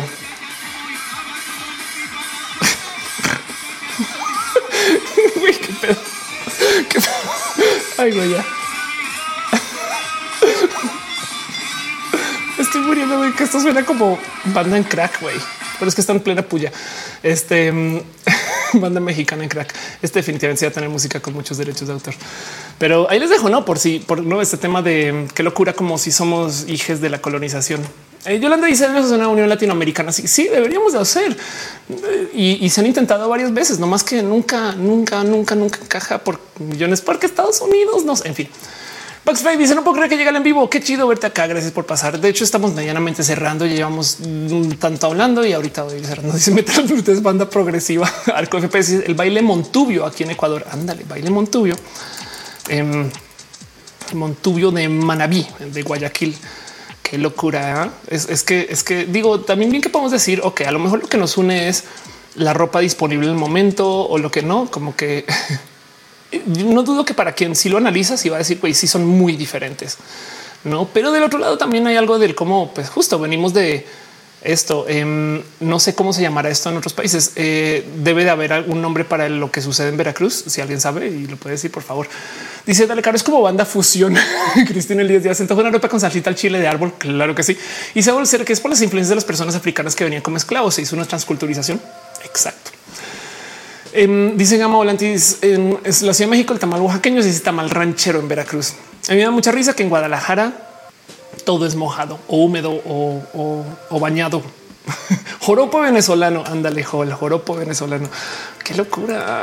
Este no, no, no me he percatado de, de, cómo, claro que esto también, o sea, como que mm, yo creo que se, ha de requerir de, de alguien encontré niños bailando joropo. Esto no son los niños, eh, pero, pero sí, como que hasta los instrumentos pueden ser muy similares. Caray, este el joropo, este sí, sí, claro. Ay, ay, ¿por qué en Venezuela todo es tan show, güey? soy fan, soy fan de que en Venezuela no le bajan al show business, güey. Pero pues bueno, tierra venezolana, este, este, es un poquito más de lo que está buscando. Ándele, qué locura. Será que también a lo mejor habla un poco de, eh, pues todo esto le habla como eh, lo que sería como ranchero de su época, no? ese tipo de cosas. Este, pero bueno, en fin. Dice Vázquez Velázquez, ¿qué música te gusta? Tengo un gran problema con eso. Ahorita estoy investigando mucho la música. Soy muy, muy, muy, muy, muy adicta de la música country. Yo sé si dije country, country gringa, güey. O sea, como que estoy, pero es que es muy nueva. Yo le para la gente que me conoce desde hace muchos ayeres, sabrán que eh, yo leí que muchos años de mi vida a estudiar la música de videojuegos y entonces, pues bueno, también por supuesto que le tengo gusto ahí. Em, hace nada eh, eh, estoy como pendeja con toda la música acústica, ese tipo de cosas y pues por supuesto que no descarto toda esta música regional y demás. Em, estoy muy apendejada conociendo también todo lo que es el disco. en fin, estoy investigando un chingo de géneros, no voy a decir, pero el country no lo suelto. O sea, yo puedo este, hablar mucho del country porque, porque Spotify, yo creo que no hay de otra, no hay de otra. No, no, sé qué más decir con eso, excepto perdón. no. Desde le dice soy mexicano. En mi escuela una vez hicimos una muestra de baile latinoamericanos. Entonces usaba el pañuelo y fue difícil decidir qué presentar y que no, porque todos los países tienen algo. Qué chido. Em, dice Carlos Mazarigos, ¿qué opinas de lo ocurrido sobre el tema de China y Taiwán con Pelosi? Pues es todo un tema ahorita. Em, definitivamente no es el inicio de la Tercera Guerra Mundial, em, pero eh, porque además, como lo dije en el rojo pasado, China ahorita está pasando por problemas. China está pasando por un problema muy loco desde lo bancario, así como Estados Unidos en el 2008 con una crisis bancaria. China al parecer está teniendo todo tipo de problemas bancarios también, lo cual quiere decir que no está en una posición tan de sobra para estar en una situación de amenaza. Pero por eso mismo es que también está todo este tema de cómo no vamos a dejar que este Taiwán se le dé trato como país independiente, cosa que viene de hace muchos ayeres. Estados Unidos ha tenido una rara relación con China por eso y Taiwán depende de dónde vivan y con quién hablen, se le va a considerar país o no. Entonces es todo un tema. Ahora em, hay un chingo de fake news alrededor del tema. Hay una supuesta amenaza de China de que iba ya a atacar el avión de Pelosi y todo eso era fake news. Pero del otro lado también, si una gran mandataria estadounidense dice que va a ir a Taiwán, no a China. Entonces eh, tomaron represalias y claro que van a este, hacer esto que se hace con los países que tienen em, motivos para no atacarse, pero que también tienen que demostrar fuerza a la vez. Que es el baile de los pájaros, no así mira todas mis armas y el otro mira todas las que yo tengo. Y entonces, afortunadamente, em, no sucede. No, o sea, no. El problema es que tú, cuando se trata de conflictos internacionales, nunca sabes cuándo sí va a suceder. Es como dos vatos muy ebrios viéndose así eh, a dos de darse golpes, no uno enfrente del otro y nunca sabes cuándo uno se iba a decir siempre sí. Entonces, pues es una situación de alta tensión. Sí, no ha pasado nada. Sí, tiene China motivos para no atacar todos y tiene China motivos para sí atacar también. ¿eh? Em, no más que lo, por así decir, entre comillas, bueno de lo que sucedió con Ucrania es que también se demostró que no es como tan, tan, tan fácil, no el que un país invada otro, cosa que ya medio se sabía, pero ahorita ve el mierda en el que están metidos esos dos. En fin, Samuel dice si andas con country, te recomiendo Till You Can't. Muy bien, prometo, prometo que lo busco. Primo dice si tengo científica como país, deberíamos dejarlo ser. Sí, es que a ver, cómo decirlo. Em, es un debate muy estilo. No, es que no, nos ha pasado algo así en México. Quizás hablar de Texas, no? Si, Texas comienza a decir que es México y Estados Unidos dice qué te pasa? no. De un pollito dice es un tema súper complicado. Sí, exacto, total, total. No, no es buen ejemplo de Texas y Estados Unidos. Al lugar dice no me digas que no habrá tercera guerra mundial. Yo estoy haciendo mi búnker. Haz tu búnker de todos modos. Gama Volantis dice piñas para ti. Demon dice el problema con Taiwán es que hasta la comunidad internacional lo reconoce como una parte de China sellado y todo. Sí, China ha, hecho de todo para que no se reconozca la existencia de Taiwán, pero de todo. Em, eh, o sea, eh, que fue lo, último que vi eh, en tecnología, por ejemplo, literal hay, hay, o sea, no, no dejan que el software opere si una de las opciones de países es Taiwán, cosas así, no? Pero bueno, Oscar que dice buenas noches, Ophelia, ya casi me voy. Yo también ya casi, pero qué bonito. Wendy Saika dice que bonito taza. Muchas gracias. Fue un regalazo. Dale, Caricia es como si el norte hiciera el norte de manera económica, pero no territorial. No, ni siquiera es como si sucediera la secesión del norte y entonces México dijera nunca se fueron, pero el norte ya se, ya se fue. Y entonces eh, no es país, no porque, porque si México no dice ya nos separamos, entonces eh, en esencia toda la gente del sur o del centro dice eso sigue siendo México y el norte es de ya no somos parte de México. Eso es lo que está pasando. Aunque Nirvana se apoya la autodeterminación de los pueblos, pero también teniendo en cuenta su historia. Exacto. O sea, en China lo que dicen es que China y Taiwán es China. O sea, lo que dicen es porque le dicen Taiwán si eso es China. No, y en Taiwán lo que dicen es perdón, pero ni hablamos como ustedes ni pensamos como ustedes. Y ojo, esto también es importante. Taiwán dice que es China también. Me explico. O sea, hay quien en Taiwán dice que todo el territorio chino también es parte de la isla, no más que es un gobierno diferente. No, entonces es un debate. O sea, no solo es que Taiwán la isla solita, sino es que luego Taiwán dice no, también eso de allá es nosotros. no, y entonces es, es complejísimo porque Em, dentro de todo y todo, por muchos años, Taiwán tenía más potencia económica que China entera o bueno, cercano, saben, como que parece una islita. Eh, tenía un chingo de cosas. Lo que pasa es que China se volvió, o sea, masivamente presente en el mundo económico en años recientes, no? Pero bueno, primo juicio es como algunos países queriendo ser Antioquia República Independiente. Exacto. No más que también quisieran que todo Colombia fuera paisa. Primo juicio es eh, perdón, eh, Maite Badel dice igual que Cataluña, ellos tienen su propia historia y no quieren ser parte del reinado total. Sax me dice no sabía que te gustaba el country. Llamo Hank Williams. Qué chido. Bueno, Hank Williams, eh, señor, te lo juro que le dicen Hank Williams, señor. Moon descansen, chiques. Me alegro de pasar de nuevo por este chat y saludar. Gracias, gracias, gracias. Dice Federico Taiwán es el Ucrania de China. Exacto. Sí, justo y justo porque está pasando lo de Ucrania y Rusia. Es que entonces hay gente hablando de uy, no será que, pero lo que sí es verdad es que China y Rusia son dos bestias totalmente diferentes, comenzando porque Rusia, Rusia lo que tiene es mucho marketing, no mucha capacidad. Carlos Mazarigo dice en YouTube que habría mucho inmigrante chino que parecía China. Eso puede pasar, pero nada como China. Este dice de un pollito mini lección de historia para que un país se pueda reconocer como tal. Supone que otros países y el consenso general lo deben de reconocer, solo que desde antaño todos llegaron a la conclusión que Taiwán solo es un estado de China. Ana Michael dice ya Taiwán no cree tomar la China continental y ellos quieren ser independientes y ver a China como otros países. Sí, la neta sí. Carlos Mazarigo dice algo bien. Ah, perdón, ya te había leído. Jaime Ventura dice qué opinas de Corea del Norte? es otra locura en acción. Y por consecuencia, la verdad es que el cómo viven Corea del Norte, Venezuela y los países castigados por el sistema este, del orden mundial eh, deja algo de ver de cómo genuinamente sí te pueden sacar de la economía mundial y a ver cómo le haces para sobrevivir, no? Porque Corea del Norte es un país muy pobre. Dan RG se me acordé cuando una de las integrantes de Twice, que es de Taiwán, les hicieron disculparse por simplemente mencionar Taiwán. Sí, exacto. Mm, hay todo tipo de raros castigos em, por mencionar que Taiwán existe. No es que eso es la locura. Pero bueno, eh, Dan RG dice: Me acuerdo de cuando eh, a las integrantes de Taiwán. Sí, claro. Al lugar se ríe. Al lugar dice: AMLO, Taiwán es una China. Sí, Sax me dice: Sí, es Hank Williams, señor, porque su hijo también toca. Pero la neta, el que me gusta es el papá. I'm so lonesome that I could cry. Son las canciones este, favoritas. Mónica Williams Ya llega mi destino y Roja sigue. ¿Dónde estás? Dice Gama Volante, es como Tlaxcala. Carlos Mazarillo, ¿qué se sabe la carpeta de investigación de Sonora Grill por racismo? Nada, ¿eh? Este es más, porque no googleamos a ver qué, ha pasado con, eso. Ahora, lo que sí les voy a decir esto es em, el tema es que esto se volvió político, no? Entonces, ahora eh, aquí están las sanciones que se le pueden dar al Sonora Grill. Entonces vamos a ver qué dice. Cuestiona por ese tema la mandataria capitana afirmó que la discriminación en la Ciudad de México es un delito penal. Las sanciones que podría recibir el restaurante mexicano van desde una multa económica hasta el cierre del establecimiento por un periodo de tiempo. Qué bueno que esto pueda suceder. Em, no me acuerdo cuál era la entidad que supervisaba comercios, este em, Profeco. Pero el punto es que eh, No sé si Copred o con en este caso creo que es Copred, que es la Comisión para Prevenir la Discriminación en este, la ciudad, porque CONAPRED es la Comisión Nacional para Prevenir la Discriminación.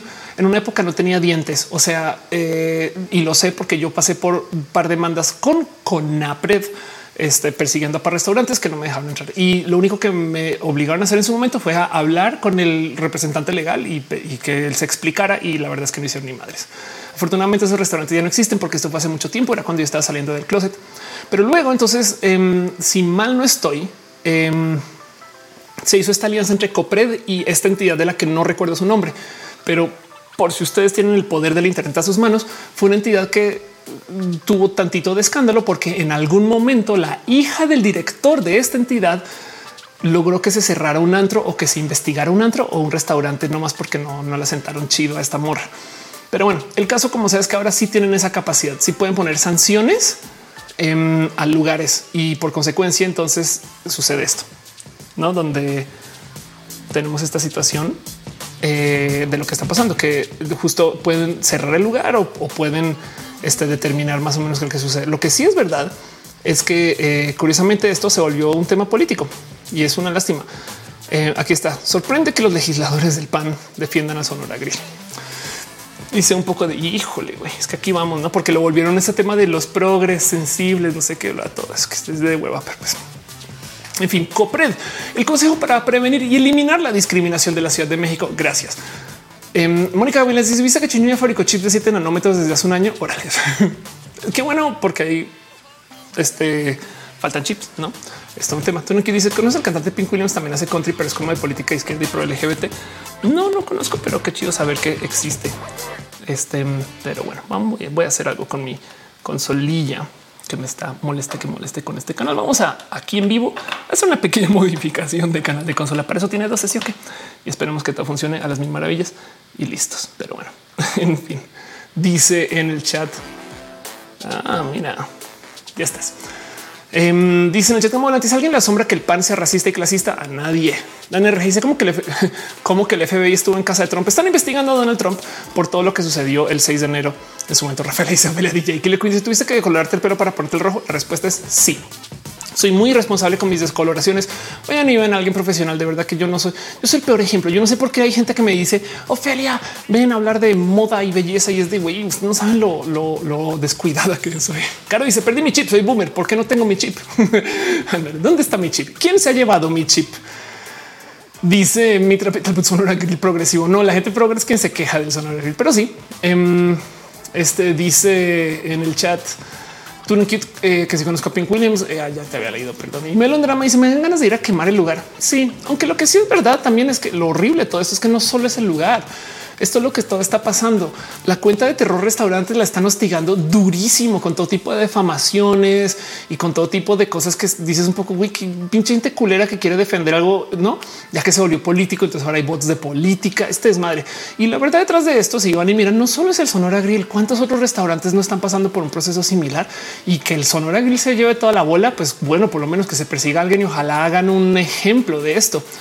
Pero híjole, es como de em, Vaya, Eh, vaya problema, no como que vi que alguien puso algo así como los hospitales son un sonora grill. Me tiene toda la razón un poco con eso. ¿eh? Rodrigo dice al fin mi primer roja en vivo. Qué chido que se saca. Ya vamos medianamente cerrando y es hora de irse despidiendo, pero gracias por pasar. Esther dice eh, tú eres el único que le dejo like. Gracias. gracias, gracias. Carlos Mazarigo y si no entiendo qué pasa con HBO Max y sus memes. Creo que fue que lanzaron em, un nuevo servicio de HBO. En esta, fíjate que en este caso em, no sé exactamente eh, este, qué sucedió, pero sí recuerdo que vi un chingo de memes también. Eh, o sea, no sé si es que cambiaron las apps, porque es que HBO Max tenía varias sub apps. no sé exactamente qué está pasando, pero bueno, el caso. Si alguien sabe, eh, aviente la noticia y al chat. Demon Pollito dice que van a separar HBO y Discovery. Ándale. Dice el Limboder, somos un país ultra discriminatorio lo seguimos negando. Yo creo que no se está negando. Más bien es ya no se sabe qué hacer porque lo se lleva gritando desde hace muchos ayeres por millones de caminos y da mucha rabia. Más bien es como bien injusto. Me gustaría pensar que las cosas han mejorado, em, pero bueno, no sabes que tienes toda la razón. Si hay gente que lo niega, o sea, si hay gente que pues nada, trae este, en fin, en fin, es como que me alegro gracias al Internet que este, estas cosas usan, pero ha pasado de todo con lo del Sonora Grill. Este lo retuiteé, justo lo encontré ahorita ahí pasando por mi feed. Em, este eh, que por si no la conocen, seguro la conocen, no? Pero Herley puso un tweet muy medio hasta risa. Así es un poco que decía: hice un video de broma el restaurante de Polanco y una chava que era hostess en un restaurante Pipiris Nice me dijo que a ella le habían mandado esconderme por mi color de cabello extravagante. No, y si es de ah, no mames, güey. En fin, este, estas cosas pasan y sí me da de raro pensar que qué raro, qué raro, qué raras decisiones de negocios optimizar tu negocio para un grupo de gente que no es un grupo ni siquiera mayoritario. Saben por qué va y que dice es que es que Miren, yo una vez hace muchos ayeres conocí una persona con la cual no pude trabajar. Además era muy joven, pero que estaba en Miami y que tenía como decisión de negocios no trabajar con gente cubana. Ustedes saben lo que es en Miami no trabajar con gente cubana, es decirle que en un chingo de gente. Y entonces me da un poco de cómo tomas una decisión así en México de negocios, no de claro, por supuesto, si la tomas a escondidas o si no optimizas tu negocio para que toda la gente que vaya se sienta bien, pues entonces es un poco es culerísimo. Por supuesto, esto es discriminatorio, esto es racismo, esto es clasismo, el fin. Pero el punto es que qué tonta decisión, güey, dejando de lado la injusticia ¿no? y el racismo, que eso debería ser motivo suficiente, pero luego también es un poco como, como decisión de negocio. Está bien pendejo que, que prefieran optimizar su restaurante o su lugar para un grupo de gente.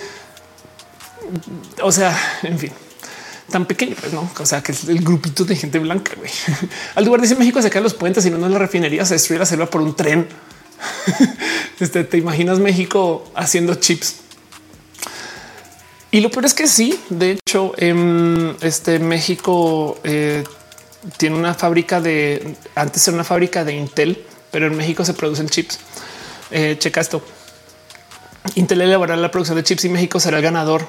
Este CEO de Intel México enfático no voy a responder que México será muy beneficiado. anuncio que es el CEO de la compañía mundial y había una marca que no me acuerdo cómo se llama eh, de computadoras norteña o que sucedía en el norte marca computadoras México. A ver si, a ver si lo encuentro. Si alguien la recuerda, es que ah, caray, lo peor es que debería de sabérmela solo. Este por decirlo, pero, pero computadoras. A ver, vamos a buscar computadoras fabricadas en México. Seguro aparecen un chingo de modelos, no? pero bueno, el caso es que a Lanix, uf, aquí está, gracias. Ok, Lanix, este Wikipedia. Vamos a ver si este Linux también fabricaba o fabrica aquí en México, porque Linux, güey, este Linux, este mm, ok. Una empresa tecnológica multinacional mexicana con sede en Hermosillo. Véalo, comercializaba, comercializa equipos en cómputo y telefonía móvil, siendo reconocida por ser una compañía precursora de tecnología con baja presencia en algunos países de Latinoamérica. Em, y este vamos a mostrar a ver Lanix celulares, por ejemplo. Este acá tienen celular Lanix Alpha 9, no sé qué, los consiguen en Mercado Libre, todas estas cosas. Ahí les dejo por si lo piensan. Pero bueno, en, México sí hacen chips.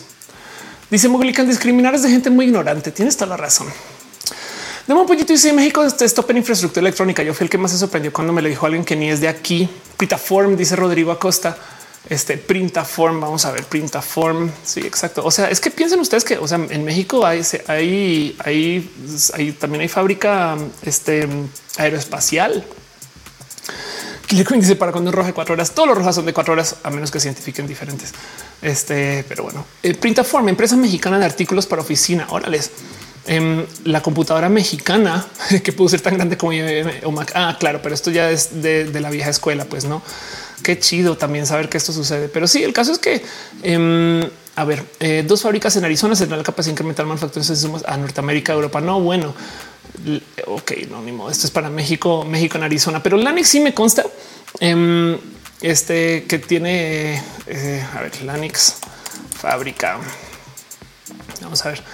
Este, esto es, esto es en México, pues no me explico esta fábrica, cómo se fabrica una laptop Lanix. Hay videos, etc. Yo no sé si siguen fabricando. Yo creería que sí, em, pero ve aquí está T Internacional quiere 30% de Lanix. En fin, el caso. Pero lo que quiero decir es que en México sí hay fábrica de esto, no más que no es el límite, el filo de la no, pero es que se fabrica, se fabrica. Dice Carlos Mazarigo, ¿crees que cerrar las empresas de bebidas alcohólicas eh, ser un norte habla el sur de México? Tal vez sé que en esa zona. Pues yo creería que el sur de México es bastantes veces más hidrorrico que el norte. Comencemos por ahí. O sea, yo creo que el norte estaba seco antes de las fábricas, pero eso soy yo. ¿eh? Dice en el chat Arnulfo. Lo que pasa es que HBO es parte de Warner Media. AT&T le vendió Discovery el negocio de Warner Media. Ahora el CEO de Discovery ya CEO de Warner Media y la noticia salió porque hubo una junta de resultados y la visión que tienen de la empresa futura es entre ellas consolidar las marcas en una sola. Qué locura, qué locura que hace 10 años el streaming se veía tan diferente que hoy. Pero qué bueno que esto suceda de todos modos.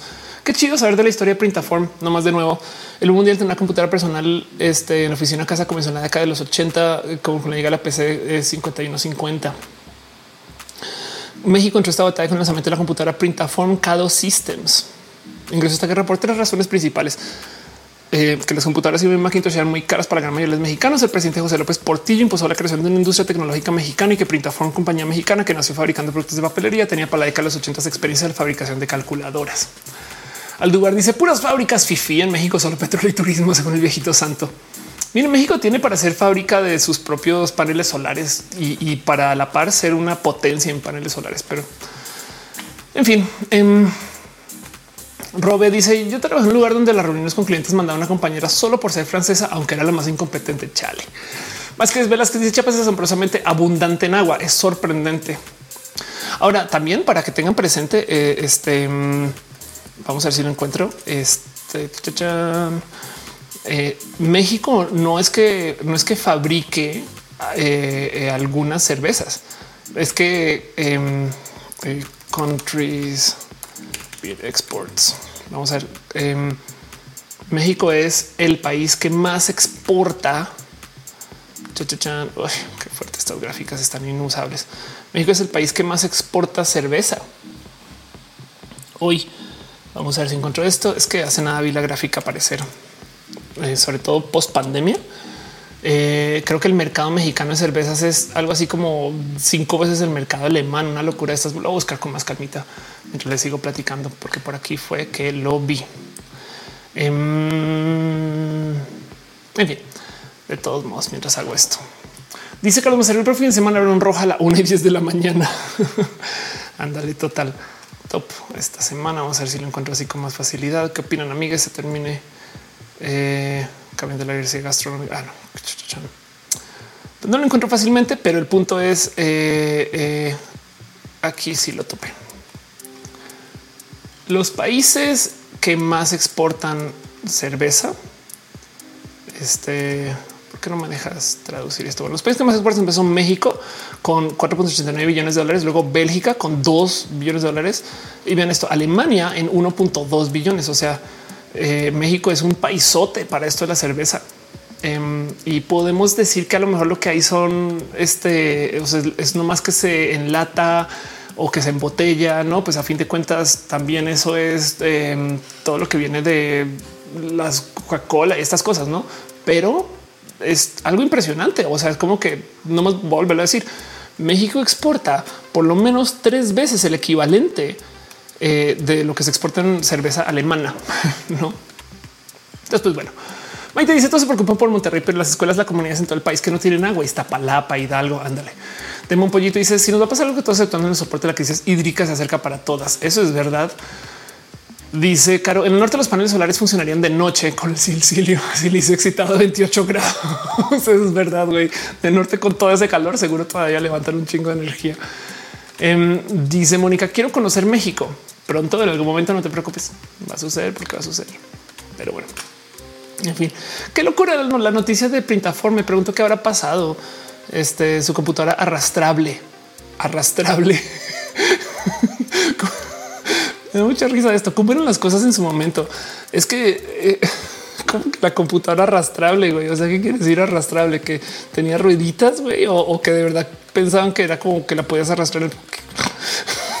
¿Qué está? Monitor 12 pulgadas, el futuro materializado. En fin, wow. En fin, al lugar le gustó el roja. Muchas gracias. Yo voy a ir cerrando ya. Va a pasar la famosa pleca hiper, super turbo, mega profesional. Sin esa pleca, este show sería un show novato.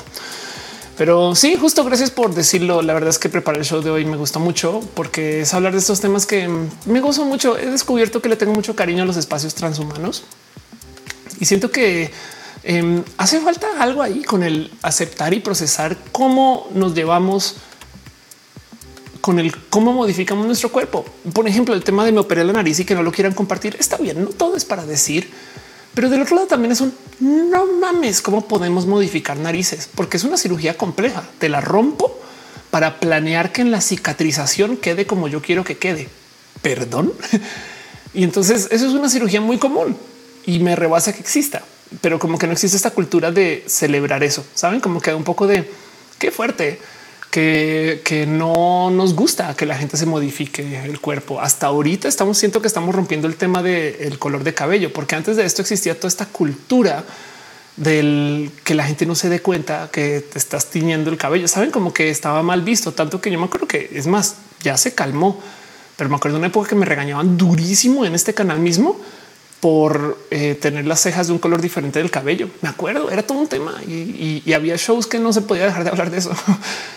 y ya, ya vale gorro. Pero saben como que antes se supone que si yo tenía cabello rojo tenía que tener cejas rojas para comunicar que realmente soy pelirroja y es un quién chingados quiere esconder que se saben, pero es que así de fuerte es la cultura de la belleza hegemónica, no?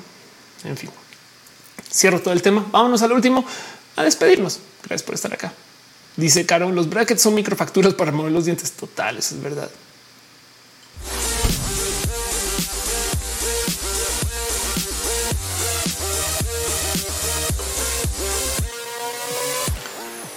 Gente bonita, gracias por acompañar, gracias por ser parte de esto y gracias por tenerme paciencia mientras yo hago este show en vivo.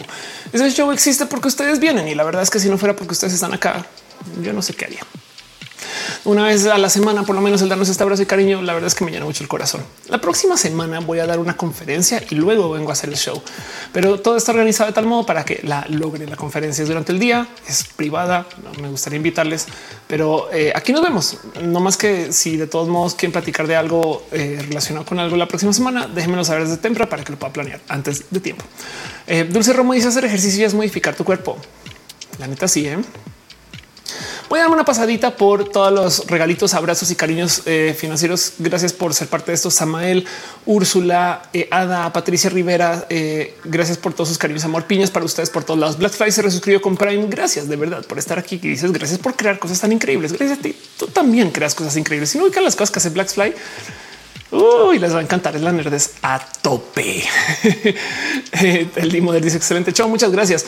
Artis Row, un abrazo. Se resuscribe. Anónimos o sea, literal Anonymous, porque es anónimo, dejó un cheer de 10 bits. Gracias a Coco 666, Liliana S0 o SO. Gracias por también resuscribirse y Miss Algaray. Gracias por ser parte de esto. Arnulfo este y Wendy Saikat. Gracias por también suscribirse desde el Facebook. Gracias por sus cariños y sus amores. Y de verdad, gracias por ser parte de este show. Pero bueno, Mónica Gavilán dice linda noche a todos. Exacto. Linda noche a ustedes. Em, y de paso, este show sucede porque ustedes hacen que suceda. Pero yo tengo mi promesa y mi súper mega compromiso con ustedes para mencionarles cuando también están suscritos a los canales desde los cuales se suscriben. Por lo cual entonces quiero súper dar las gracias a la gente chida del Patreon. Ana Navarro, Aflicta, Bayona Gordita, Guillermo Lamar, Alex Sánchez Franco, Choc Cuevas, Francisco Godínez, Ignis 13, Robbie P, perdón, Robbie y Trini P. Dice Caro Rey para la despedida. Siempre llegan a la despedida. Llegan ustedes a verme rapear porque estoy leyendo los nombres de la gente que se ha suscrito. Nat Rosada es un abrazote financiero. Muchas gracias. Un súper abrazo a la gente que se ha suscrito a los múltiples canales. Ada González Aflicta, Akiame 0207, Aldo Girara Legal, Manana Virgen, Ana Yancy Coconut, André Conde, André BT, Andrés Felipe Hurtado Morillo, Andy Mejía, Andy Phantom, Annie Mark, Aranza Seitz, el hermano Bobs, Karen 93, Salud García, Aurea Castillo, César Baeza, Birds, Hernández Venta, Pérez Lindo, Carlos como Carlos Craveto, Cat Power, César Imperator, Crobite 100, Dani DC, Dale Caro, Daniel Vargas, David Torres de los PP. También te amamos, les amamos. Donovan del Valle de Riego, también el famoso Emanuel Marroquiner y Frank, esa rola, un podcast más. Familia 23 Ramos, Fernando Ceras, Palma de Yacir Hernández, Gabriel Mesa, Gaona, Susi, Chita, Jerónimo Quintero, Gene de XDev. También Greg Dragon, Ingrid Digiman, Gustavo González, Gustavo Rocha, Arnulfo García, Héctor F. Arriola, Hígado de Pato, House of Pancakes, Igliana González, Igu Gons, In Luis 1917, Aino Tony, Irene RN, Irno Ham, Isai González, Isma 72, Deloitte, Jay Valle Vázquez, Jessica Díaz, Jessica Atmi, Jorge Díaz, Josué Cortés, Jaime K2218, R. Katzacrilas, Labra, el The Mother, Lumas, Elut, Lina S0, Lucero Quilla, Lun 07, Luzurita Art, Magdalena Álvarez, Mariano Romgales, Maricar Monroy, Mavila Morales, Maite Turrell Ferias, Mazatzin Armenta Mejía Art, Michael Rosero, Michael Minerva López Misal Gara Mistra, Bloomis, Wisteros, Monserrat Morato, Mos Cristal, Mura Arts, Mu Basana, Nadia Shon Top, Naruto, Yusef, Nadia Nat Rosario, Snake, Norandi, Cosero, Nueva, Pamela Gutiérrez, Post, Genia, Pat, Back, Paulina C, Perruno H, te queremos a ti, Perruno, Pollo, Rico, Pollo, Kim, Jardi, Rafael Villalobos, Ram, 2 Art, eh, o Ramado es Art, eh, en fin, Raúl Fomperos, Alberto de Camino, Catarro Hernández, Samantha Pérez Guzmán, Santa Avilla, Sergio, Quiro, Silk, 0507, Sir, Gabriel, Taría de Monserrat de Crisis, 014, Polino, Valentina Vía, Enix, Wisdom Harris, Cocu 666. Gracias por ser parte de esto. A Vega López dice: No sabía que tienes contenido por acá, solo vine a hacer el ridículo. Gracias por llegar. Oh, me estoy despidiendo. Estoy leyendo toda la gente que dejó su amor, su cariño.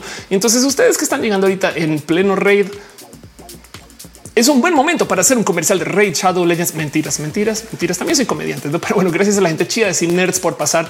Eh, dice el limo del corre, corre, oh, corre, corre. Exacto es una lectura de nombres como muy al estilo Eminem cuando rapea. Mm, Padre nuestro que hace el santificado tu nombre, nosotros se reina, Ya no puedo hablar, estoy cansada, pero como sea, gracias por venir acá dejar su cariño y su amor. Es muy chido verles. Y entonces, por consecuencia, tengo que decir: Hey, gente bonita, también conozcan sin nerds, vayan y dense, empápense de las cosas chidas de la vida.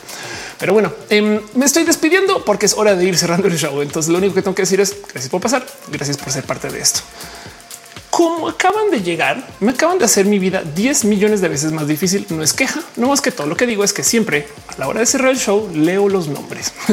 Entonces también me gustaría dar las gracias a la gente chida que está conectada desde el Twitch. Comencemos por ahí.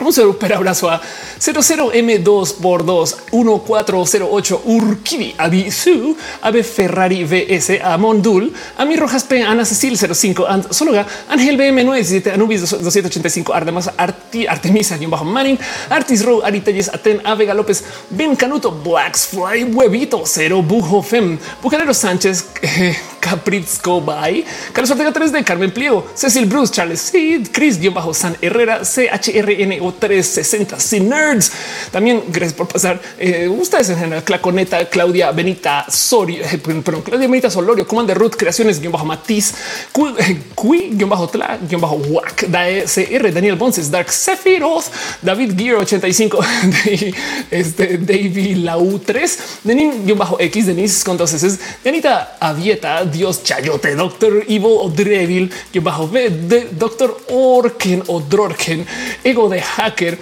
voy por la E, el Héctor Totoro. El Héctor Toro es Eli Rivera, el pana Jorge Serin Shore, Esme Polar, Fabián Romero, 84 Fit, Fer Gutiérrez, York, Fer 01, Fupalin en X, Gamaliel 1516, porque se pone esos nombres, Gamer 01, GFK, perdón, GFK Osmo, Great Gigi Man, Héctor Clima José, Héctor eh, eh, no, perdón, higuera sin higo. Me muero. Qué cool. HR Vulgar y Darío Rodríguez 83. I'm the Castel. Indana Gangster 200 2099. Ingrid Mariche. Isaac quien bajo Ortega 04. Israel Davila RDS. J bajo Germán 99. Javo Corona. J Bravo 99. J Doggy 7. Jinday. J Fabricio BR Joarmi 15. Holu 182. Jorge Mgar. José Seaga. Juancho quien bajo Gles. Julián Galo 6. Kaisa HR los CFG, Cari Rookie, Kenji, Kenji Rider, Kitchen Chicken, Killer Queen 01, Krillana, Cura llegó la Lady Shark, quien bajo uh, la longaniza. No manches, así te llamas la longaniza, el Dimo de Lisa Lete, Luis Ex Máquina, Luisa Borrando, Luna, Lico Signio, Mad Master 87, Mafet K, Mari Carmen GB. No esperamos que sea por Game Boy, sino Mari Carmen GB, Mari, perdón, Marley RBS 78, Martín Mir 1, Martinos Mix, eh, perdón, Mike BSM 13, Morgan y un bajo. Ja. Moshe Pon Motacros Mr. Jonas 666 Musicarina, Namrex 2710 Nat bajo Manning. Necesito un mejor nombre. A mí me gusta tu nombre. Mi bajo Wong Oscar Cruz, Pantosh, perdón, Pantosh, Paola bajo S bajo 92 Peseu, Rat Carl 13, Rael bajo DS, Raza Espacial, Raúl J. Mora, Reigns Wing bajo Net, RBA, R Vaya Dove Edres, Sandy Signs, Samsung Spartan, Scarlet Cancer, Volt 17 Sky Stratos 21 Soy C, Spectre The Real Maya 1313 Tis Cloud, Tunan Cute 00 Vinco Pros, Win, mi, perdón, Winnie Mini, Shilan Samakot, Sankoku 66, Satoshi guion bajo Oku, Sonviek, Surieji, ya 7. Madre mía.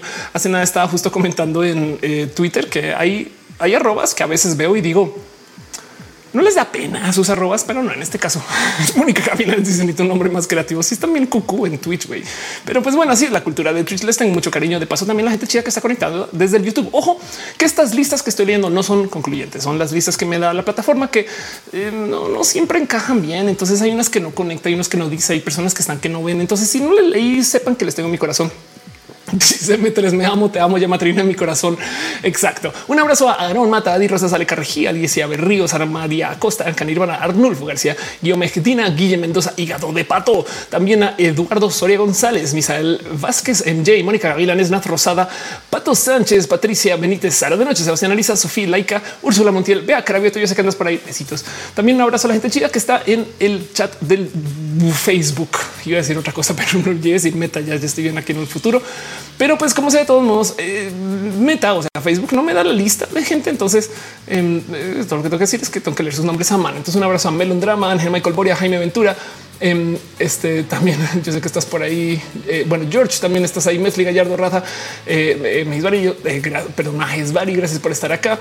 Yuri, yo sé que andas por ahí. Jaime Ventura, ya te había leído.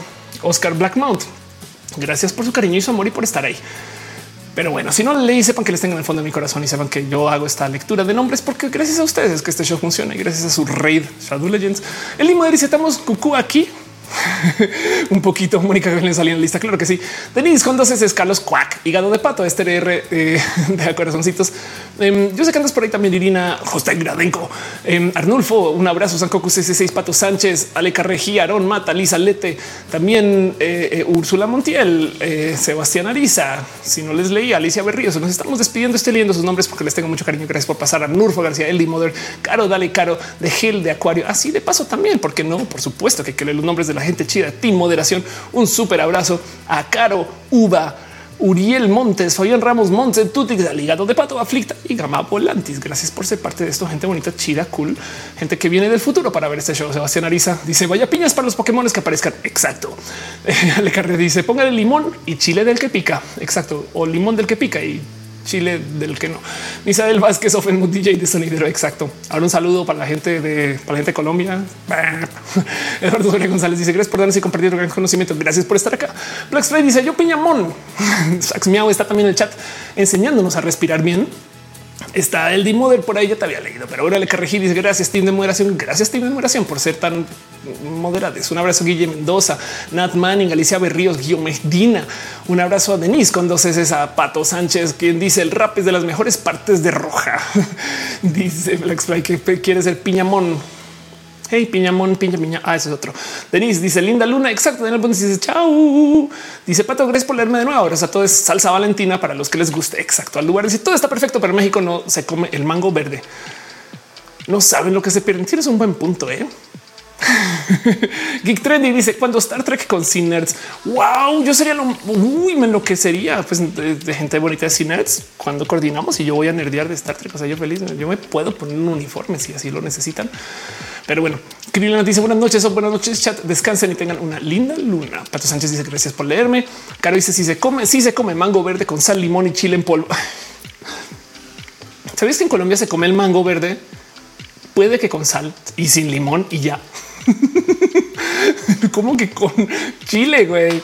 En fin, shot, porque se dijo Star Trek. Es verdad. En este canal existen esas prácticas. Entonces, gente bonita, gracias por estar acá. Llevamos ahora sí eh, más tiempo hablando y les voy a decir qué va a pasar ahora. Viene más roja, no más que no va a ser en forma de show en vivo, pero sí voy a estar en vivo. Vamos a hacer una cosa que se le llama informalmente como el mini roja, porque nos vamos a dormir después, pero también es el mini roja, porque cada show que yo hago de roja, luego yo lo vuelvo a grabar y se edita y se publica acá como mini roja. Y entonces es una versión chiquita y portátil de lo que se dice en el show en vivo para que se pueda compartir y editada para que sea más youtuber. Pero como sea, el punto es que eso se va a estrenar en vivo. Yo no veo los videos hasta que los subo. Hay mucha gente que me ha regañado por eso. y así no mames, es que me lo entrega la gente que lo edita, porque cada quien edita a su gusto y pues por supuesto que es parte del arte. Espero que no sean este, eh, videos con problemas muy complejos, pero a fin de cuentas se graban para permitir eso y porque también la edición es gran parte del trabajo. Entonces eh, yo me siento con ustedes y veo el video en Premiere. O sea, yo estoy en el chat, ya no en vivo y es para mí en mi corazón como sentarme en ese sillón y poner el video aquí en mi tele y verlo con ustedes. Entonces eso va a ser pasando la medianoche para que quede como de martes, no de lunes. Este video técnicamente queda transmitido de lunes y entonces eh, eh, después de eso nos vemos aquí en este mismo canal, pero no más en una premier. Ahorita lo activo para que puedan ver cuál es el enlace. Y así las cosas. Dice Arnulfo, te van a poner un gorrito conspiranoico digital. Me está mi roja. Ya ni sé. Me bulean a cada rato, la neta. Pero bueno, ya se está comentando que estoy muy bonita y muchas gracias. Hoy mi peinado es cortesía de Beatriz Dice mm, Pato Sánchez, eh, linda noche, gracias por todo, gracias por estar acá, gracias. Black dice también jalo lo de Star Trek, ñoños somos larga vida y prosperidad tendemos. ¿Sabías que cuando yo firmo, cuando me piden Ofelia, una firma, un autógrafo, yo siempre pongo mi firma y al lado LLIP por Live Long and Prosper? Y, mucha gente me ha preguntado y eso por ello es porque soy fan de Star Trek. Espero que alguien lo cache. Aldubar dice los editores son personas súper cool. Es verdad, son gente bien chida. Cada vez hay más personas en ese team de paso, pero está bien cool. Em, dice Juan, dame consejos para lidiar con mi jefa tóxica. No le digas feminazi, comienza por ahí. Em, pero eh, por lo general te puedo decir esto. Em, suele ser que la banda compleja y difícil, si tú les confrontas diciéndole, este, haz esto, entonces te van a ver como eh, justo un, o sea, te, van a enemistar, pues no. Y una situación de negociación lo que pide es que exista alguna forma de colaboración. Por consecuencia, lo máximo que puedes hacer es decirle que lo que está haciendo es dañino. Me explico. Lo que haces es dañino, lo que haces tiene impacto, lo que haces es problemático y que por su propia cuenta decida dejar de hacerlo. Y si tú logras convencerle que sus daños son reales, entonces es muy probable que por su cuenta decía, pero bueno, el caso no sé. Pero bueno, el caso sí, super shot, dice Denise. Están preguntando por Doctor Who hace muchos ayer. No, Doctor Who con todo mi corazón. Pero bueno, el caso me está despidiendo nomás porque es hora de ir cerrando. Vayan ustedes. Dice Blackfly salió llavero de Playmobil de Spock. Ahora voy a ir a buscarlo. Ale que dice el rojo el rojo de el bot de colores podría regresar algún día. Bonita noche para ustedes. Linda luna. Y de paso, literal, linda luna. Estamos a hoy es que lunes, lunes, martes, miércoles, en cuatro días o en tres, depende hay luna llena. Entonces cuiden su semana porque esta semana es una semana de luna llena. Muy bonito momento para tener una Harvest Moon. En fin, les quiero un chingo. Nos vemos la próxima semana. Em, y si hablamos en redes, estas cosas y más. Dice a Vega López, un curso para aprender a hacer bien campañas en Facebook Ads. Vete con Platzi. No la pienses dos veces. Platzi es un gran lugar para aprender a tu propio paso. Pero bueno, Denise dice: Me encanta cuando dicen linda luna. Sí, claro que sí. Buenas noches, banda. Descansen. Luna llena. Esas cosas bonitas como son de nerds ustedes. Les quiero un chingo. Nos vemos en Mimi Roja y gracias a la gente china, china, no? Muy bien, Ophelia. Vamos a repasar eso. Gracias a la gente chida de Cinerds. Ahora, si alguien de China en Cinerds también, gracias. Supongo es hora. Bye. Hablemos en redes más bien.